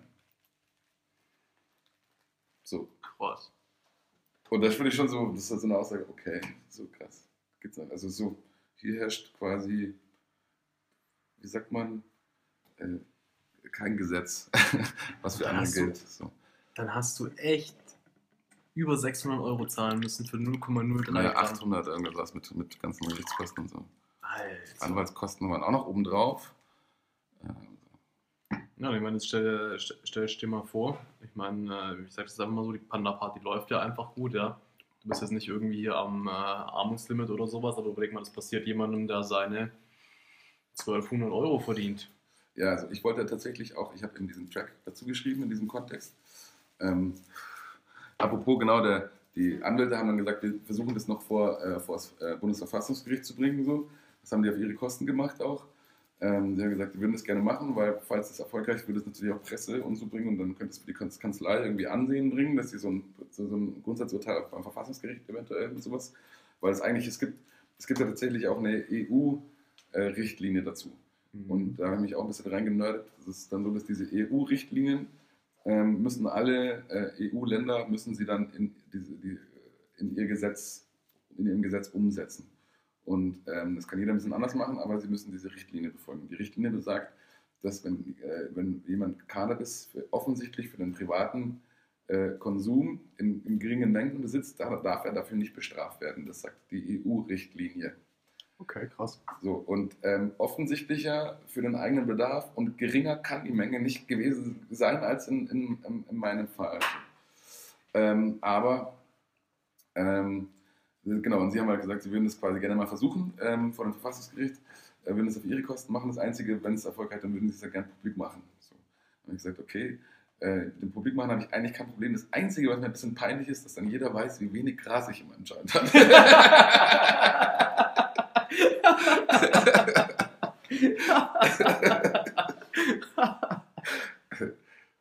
Aber das war das so, äh, ja, das ist halt richtig absurd. Ich meine, hey, warum nicht? Homöopathie funktioniert auch. Ja. Das ist manchmal tatsächlich so, Microdosing ist vielleicht echt geil. Also Mega. Homöopathie ist, finde ich, ein bisschen zu krass, aber Microdosing ist halt was anderes. Aber ähm, äh, ähm, äh, was, was, ich, äh, was ich noch vergessen habe, ähm, so, dass ähm, äh, äh, den Song, den ich dazu machen wollte, da war dann eine Idee, pass auf, ich zahle jetzt auch nicht mal die Strafe, weil ich will das mal ein bisschen noch weiter ad absurdum führen. Ähm, also diese ganzen Kosten, die entstanden sind, also die Gerichtskosten, äh, die Anwaltskosten, meine eigenen Anwaltskosten zwar nicht, aber äh, die Staatsanwaltschaftskosten, äh, Polizeikram äh, plus ähm, der Test, der gemacht werden musste und so, summiert sich schon auf, ich habe es mal so über den Daumen geraten, zusammengereimt mir, aber so 5.000, 6.000 Euro locker. Ja, weißt du, was ich meine? So? Ähm, dann, Da, da denke ich mir halt auch ganz ehrlich, also man kann über Donald Trump sagen, was er will, was man will, aber er ist ein Businessman, ja, und wir brauchen mehr Business im Staatswesen, weil, Alter, die haben 6 6.000 Euro ausgegeben, dafür, dass sie jetzt 800 Euro Strafe eingenommen haben. ja, So, und für sowas, und, also für sowas Absurdes vor allem auch noch so viel Steuergelder verschwenden. Und ich meine, du bist ja nicht der Einzige, dem das passiert. Das Ja, also mit dem Business finde ich jetzt ein bisschen ein schlechtes Beispiel. Ich finde bei ein paar Sachen, ja, diese Bürokratie verschluckt richtig viel Kohle, das stimmt schon so. Aber ähm, das Ding ist auch, äh, und das auch, die ist auch läuft langsam und so. Äh, aber dafür ist sie teilweise einfach auch bedacht und das finde ich bei dem Staat auch gar nicht so verkehrt. Also dass es halt ein bisschen teurer ist dafür, weil weißt du, wenn du ein Business an die Wand fährst, ist es was anderes, als wenn du einen Staat an die Wand fährst. Ja? Also äh, natürlich solltest du nicht So. den Staat komplett irgendwie vergewerblichen, ganz klar. Aber wir brauchen ein paar mehr Leute, die da auch ähm, vielleicht mal von, einem, von einer Business-Perspektive rangehen und zeigen, wo man einfach Geld sparen kann und was für Moves einfach. Also da habe ich eine ganz klare, Sinn da habe ich eine ganz klare Ansicht und da werden auch viele vielleicht sagen, oh Gott, oh Gott, aber das ist mir eigentlich relativ safe. Weil ja, wir haben definitiv einfach teilweise unqualifiziertes Personal, um es mal so beim Namen zu nennen. So haben wir safe so ein äh, Andi Scheuer. äh, keine Ahnung. Ähm, auf jeden Fall so. Ähm, und da ist aber das Problem, und da sehe ich das einen Ansatz bei vielen, wie viele ganz anders sitzen, weil die meisten auch immer mit Diätenerhöhungen und alle schimpfen, wenn die Politiker sich mehr Geld zuschieben sollen. Ich wäre da radikaler. Ich würde sagen, die sollen richtig viel Kohle verdienen. So. Ähm, damit es interessant wird für Leute, die auch was können. So. Weil das eigentlich ist ein Arschjob. Ich stell mal vor, du kriegst eigentlich verhältnismäßig für anderen. Die sind auch die ganze Zeit mit Leuten zusammen, ähm, so Top-Manager, die das hundertfache von ihnen verdienen. So. Die gucken auf die herab. Weißt du, was ich meine? So. Mhm. Ähm, und, äh, und das ist kein Job, den, den, den die so, den jemand, der wirklich was kann, unbedingt gerne macht, weil du noch dazu die ganze Zeit in der Öffentlichkeit von allen zerrissen wirst und so und beschimpft und jeder gibt dir die Schuld. Du bist der Boomer der Nation und verdienst noch dazu Scheiße. So. Und kein Wunder, dass die alle korrupt werden. Weißt du, was ich meine? Und das ist halt für mich das Problem Das tatsächlich. stimmt, ja. Das Ja. stimmt. Gut, guter Punkt. Also ich würde ähm, es ein bisschen Ich differenzieren. überspitze es jetzt natürlich so, ja, aber Aber ja, für, für so einen Job, damit es richtig geführt wird, muss man natürlich auch das richtige Incentive setzen. Aber was halt, finde ich, nicht geht, ja, ist, dass Leute einmal im Bundestag sitzen und ihr Leben lang so ein krasses Gehalt beziehen. doch wichtig und richtig. Ja. Weil ja, weil sonst, ähm, sie sollten sogar mehr bekommen, aber sie sollten dafür verboten bekommen, danach in die Industrie zu wechseln. Die dürfen danach nichts machen, weil das ist genau das Problem aktuell. Ähm, die, die äh, sind einmal, was viel schlimmer ist, als dass sie da einmal im Bundestag waren und danach eine Rente bekommen. Äh, das, was, dass sie danach halt, während sie im Bundestag sitzen, sich die Wege pflastern, wo sie danach halt irgendwie unterkommen, wem sie einen Gefallen tun, damit sie danach halt irgendwie die geilsten Jobs irgendwo sonst, wo, wo sie nichts tun, halt irgendwie Kohle kassieren, so sich reinschnieken. So, ja? Ähm, sowas passiert halt, das ist auch noch Lobbyismus, ist halt einfach, das ist le- legale Korruption in Teilen, finde ich so ein bisschen. Mhm.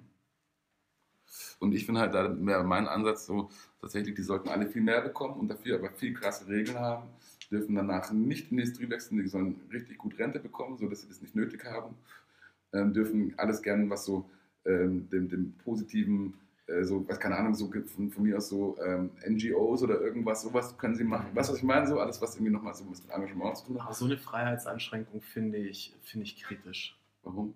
Weil es kann ja, kann ja jemanden geben, der einfach voll technikverliebt ist und da kommt, wo dann nur in Industrie irgendwie in Frage kommt.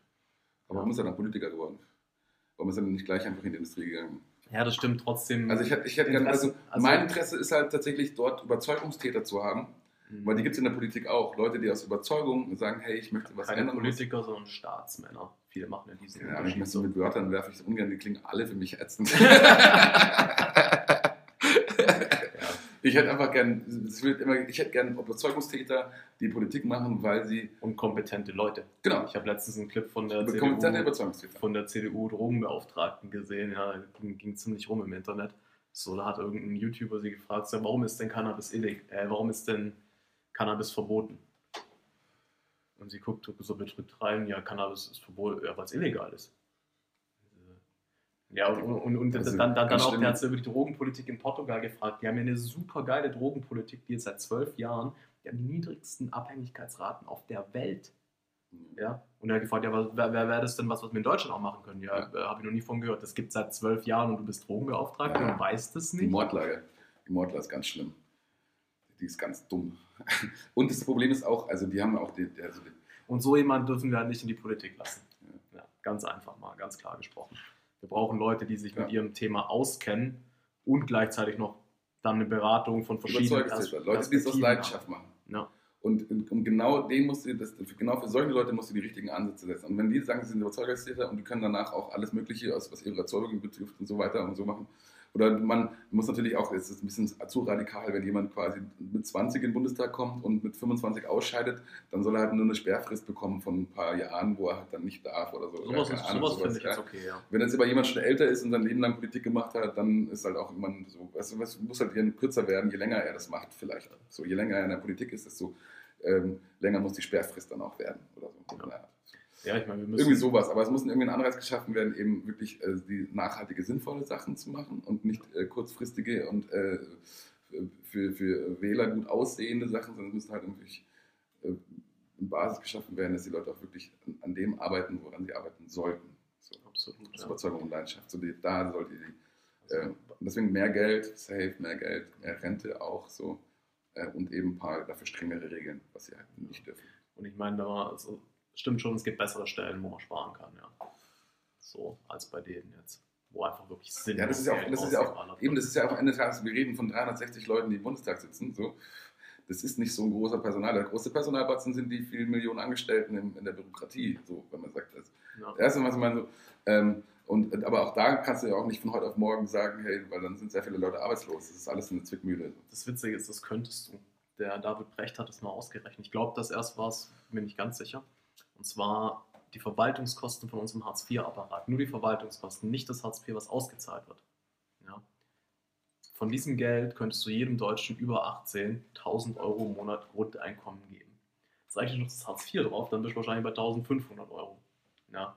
Davon ja. ist, hat jeder eine Grundsicherung, hat ein entspanntes Budget, von wo aus er sich was aufbauen kann. Ja.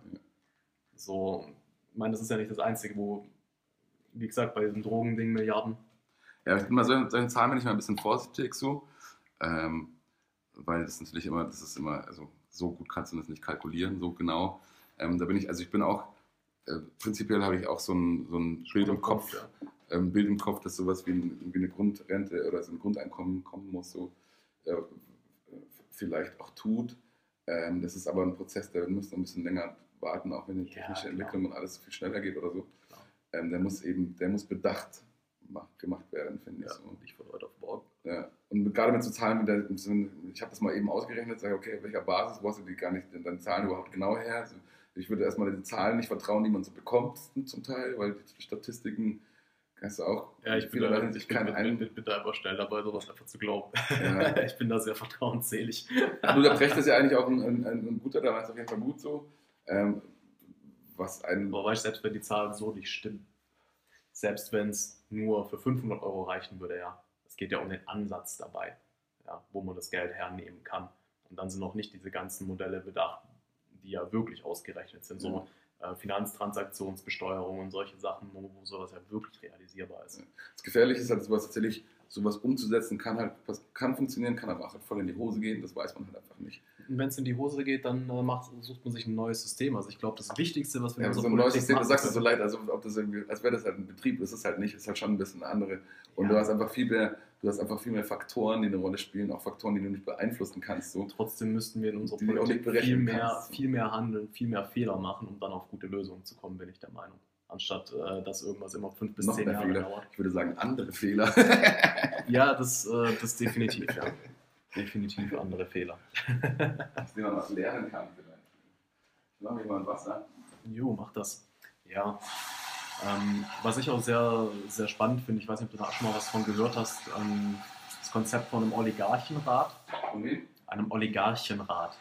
Okay. Und zwar ist es ähm, im Prinzip, dass du einen, ja, einen Stab an Beratern hast, ja. Wichtig ist halt, dass die Politiker dann auch wirklich äh, da zuhören und dass das aber Leute sind, die einfach an einem Punkt im Leben sind, wo, wo sie nicht mehr wirklich was zu gewinnen haben. Ja? Also Leute, die wirklich finanziell ähm, und auch ein Stück weit äh, emotional, geistig ausgesorgt haben, ja? wo, wo wirklich minimale Eigeninteressen bestehen. Du meinst eine Elite? Ähm, ja und nein. Also unter Elite stelle ich mir halt immer sehr konkurrenzträchtige Leute vor, die irgendwie ganz oben sein wollen. Ähm, Richard Branson hat zum Beispiel so einen, so einen Rat tatsächlich gegründet, auf den alle Politiker theoretisch zugreifen können, alle Länder. Da sitzen, äh, da saß, also auch Gründungsmitglied war Nelson Mandela zum Beispiel, ja. Mhm. Ähm, und verschiedene andere große Leute, wo du einfach weißt, so die, die haben Ahnung auch aus dem Business, Milliardäre, so die einfach auch nicht mehr wirklich weitermachen wollen mit ihren Sachen, die sie zurückgezogen haben und Gutes tun, ja. So, und solche Leute können dann halt schon nochmal, also A haben sie natürlich einen krassen Überblick, weil sie viel gemacht haben. Und dann aber eben kombiniert mit dem, dass halt völlig egal ist, ob jetzt irgendeine Industrie bevorzugt wird. Aber du weißt schon, dass die Beschreibung auch genau auf Donald Trump aus der Sicht der Donald Trump-Wähler zutrifft. Also Oligarchen, das sind mehrere dann. Das ist, das, nee, das, wie du es gerade beschrieben hast, also wie du die Menschen beschrieben hast. Ähm, aus, aus der Sicht der Donald Trump-Wähler trifft diese Beschreibung auf Donald Trump zu. Die sind dumm, mhm. aber aus ihrer Perspektive ja, trifft das, das zu. Stimmt, das stimmt, ja. Das stimmt. So, weil er, ist, er, hat nichts mehr zu verlieren, der ist unabhängig, der ist einer von uns noch dazu. Ja. Ähm, der, der, der, redet, der redet unsere Sprache auch, der redet nicht um den Mund herum der, ist, äh, der weiß, was er tut, der ist schon so alt und erfahren und hat äh, Milliarden verdient, er hat ausgesorgt. Ähm, All das trifft auf ihn zu von aus der Perspektive von Dingen. Das stimmt, ja. Guter Punkt. Und das ist halt die Gefahr dabei, weil es einfach zu leicht zu infiltrieren ist, so ein System. Mhm. Das ist halt die, für die Gefahr. Das heißt, das was ich sage, so eine, so eine Bürokratie und so eine, so eine Zähigkeit und so, ein, Mhm. so, mit so, eine, so eine konfliktträchtige Demokratie, wie sie halt ist, und dadurch ist sie zwar langsam und dadurch werden auch Fehler gemacht und es gibt auch einzelne Charaktere, die krumme Sachen machen und so. Vielleicht auch viele, man weiß es nicht. Vielleicht auch alle, ja, man weiß auch das nicht.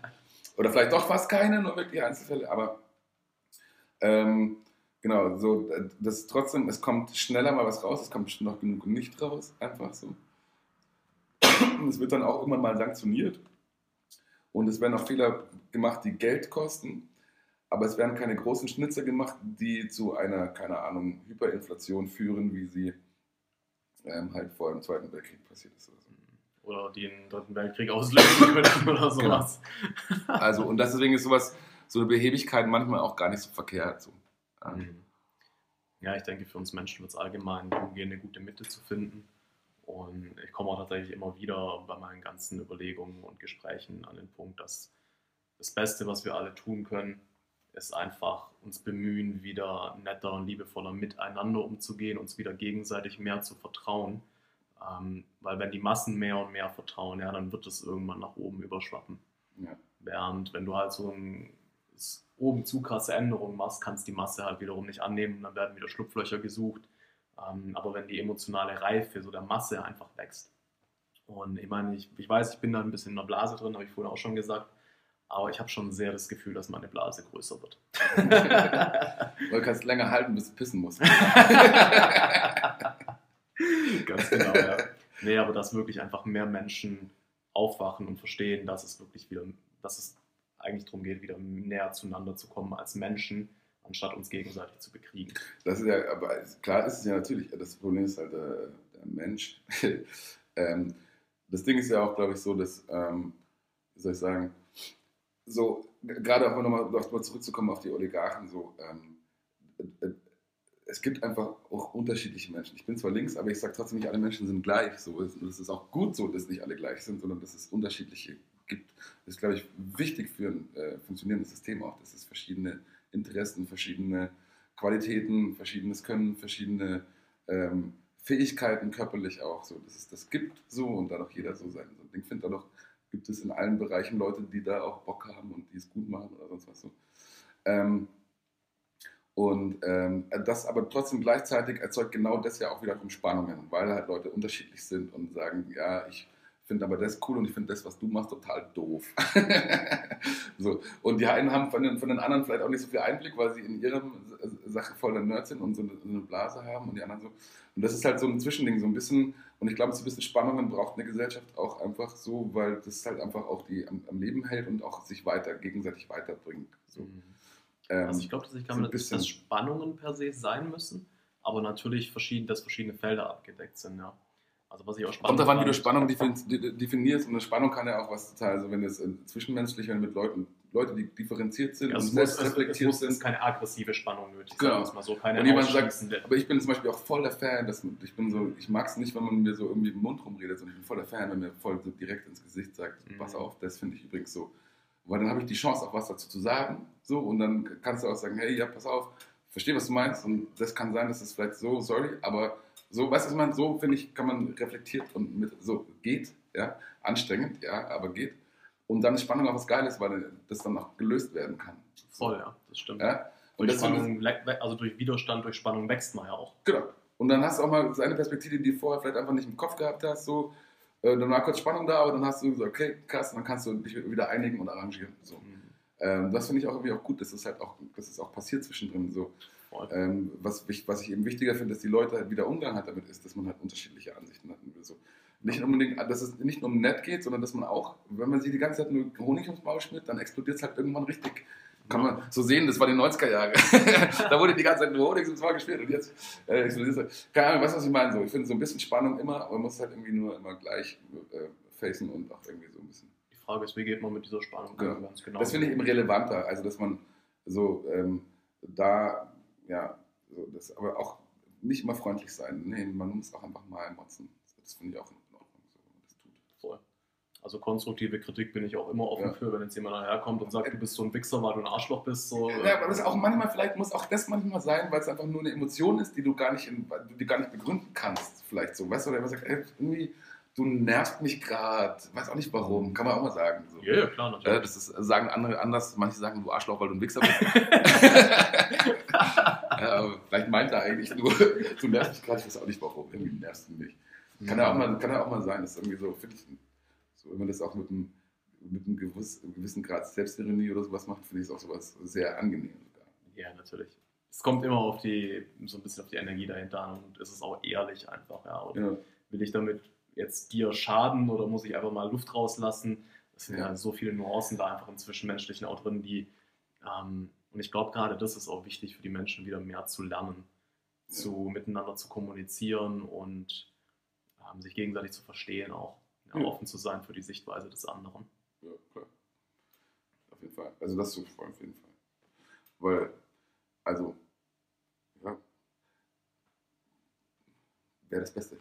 Das ist aber leider eine hypothetische Annahme. Das Problem ist, äh, wenn du sagst, okay, man will was ändern, wie ändert man das dann? Also wie gesagt, für mich ist der Weg einfach, die, die es ändern wollen, ähm, zu lernen, mit sich selbst und anderen einfach mehr Verständnis aufzubauen, mehr Empathie aufzubauen, mehr Liebe aufzubauen. Oder Freundschaft, sag es so lernen. Ich sag einfach so, es ist eigentlich so geil.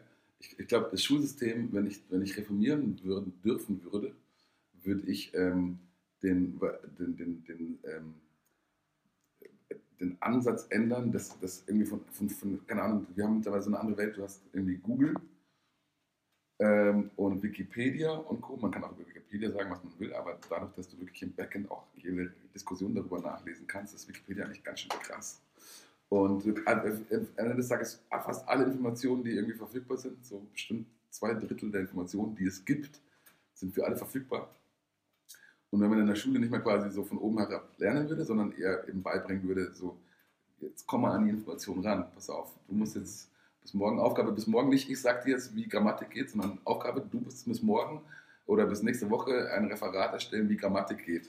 Mhm. Weißt du, was ich meine? So, Ja, hol dir die Informationen aus dem Netz. So, das ist eigentlich eher so. Und dann auch korrigieren, okay, wo hast du deine Quellen hergehabt? So, das in ist eher für dich zum Beispiel wichtiger. aus auch, ja, weil die Gruppenarbeit finde ich schon auch wichtig. Dass wir als Menschen wieder das kann man, aber da kann man alles machen. Du weißt, du verstehst den Ja, Ansatz. voll. Dass es mehr, nicht mehr darum geht, quasi den Leuten zu sagen, äh, wie jetzt die Regeln sind, sondern dass sie sagen, find mal raus, Wie, wie lerne ich? Wie, wenn, Genau. wenn ich irgendwas erreichen will, wie komme ich an die Informationen ran? Wie kann ich die Informationen werten? Aus welcher Quelle kann ich sie wie werten? Wo habe ich total den Scheiß? Wo, hab ich, bin ich, wo bin ich auf eine Verschwörungstheorie reingefallen, die total absurd ist? Wie kann ich das unterscheiden? Weißt du, solche Sachen müssten eigentlich als erstes gelernt werden mittlerweile. So. Ja, voll. Und voll so die Selbst, ähm, weil das ist die neue Welt eigentlich, so müsste eigentlich laufen. Das wäre eigentlich, das, das würde ich ändern. Okay, nice. So, das, ab jetzt ähm, kandidiere ich. Never. Nee, da nichts für mich. Nee, das glaube ich. Da ist, Also auch, das, ist, auch, ist, auch, ist auch schwierig, weil du hast einfach auch sehr nuancierte Meinungen und die Großteil der Masse versteht die halt einfach auch noch nicht. So, die picken sich dann irgendwas, was du sagst, raus, ich mich auch einfach komplett wieder. Kann ja auch sein. Das tut auch- eh jeder, ganz, Ja. so, wir mal ehrlich. Aber ähm, das ist halt die Sache, weil die Masse braucht halt noch schwarz oder weiß im Moment. Ja, und du bist halt einfach nicht schwarz oder weiß. Auch wenn du Beides. Panda Party bist. Das ist ja, das ist, mein Hashtag, weil nicht schwarz oder weiß, sondern beides. Ja. nice. Okay, ich würde fast sagen, das ist doch auch ein ganz geiles Schlusswort. Nicht schwarz oder weiß, sondern, Sondern beides. Word. Ähm, vielen Dank, dass du dir die Zeit genommen hast. Gerne. Ähm, Gibt es noch irgendwas, was du zum Schluss loswerden willst, was dir Ich wichtig muss ist? pinkeln. das heißt, ich muss eine Menge Flüssigkeit loswerden. Alles klar, dann gehst du pinkeln. Und an äh, dich, lieber Zuhörer oder liebe Zuhörerin, vielen, vielen Dank, dass du bis zum Ende durchgehalten hast. Ich hoffe, es hat dir gefallen. Ähm, du kennst es, like gerne, äh, abonniere gerne und wenn du mir einen Riesengefallen tun willst, dann lass mir einen, eine Bewertung auf iTunes da, weil aus irgendeinem Grund ja die iTunes-Charts bei Podcasts ausschlaggebend sind. Ansonsten, falls du jemanden gerne hier dabei hättest, äh, oder selber irgendwas erzählen möchtest, dann äh, schreib mich gerne an. Ich bin immer offen, äh, wenn Leute hier mit mir sich unterhalten wollen, die was Interessantes zu sagen haben. Einfach Facebook oder auch Instagram Joyful Samurai. Ja, und ansonsten wünsche ich dir noch eine wundervolle Zeit. Bis zum nächsten Mal.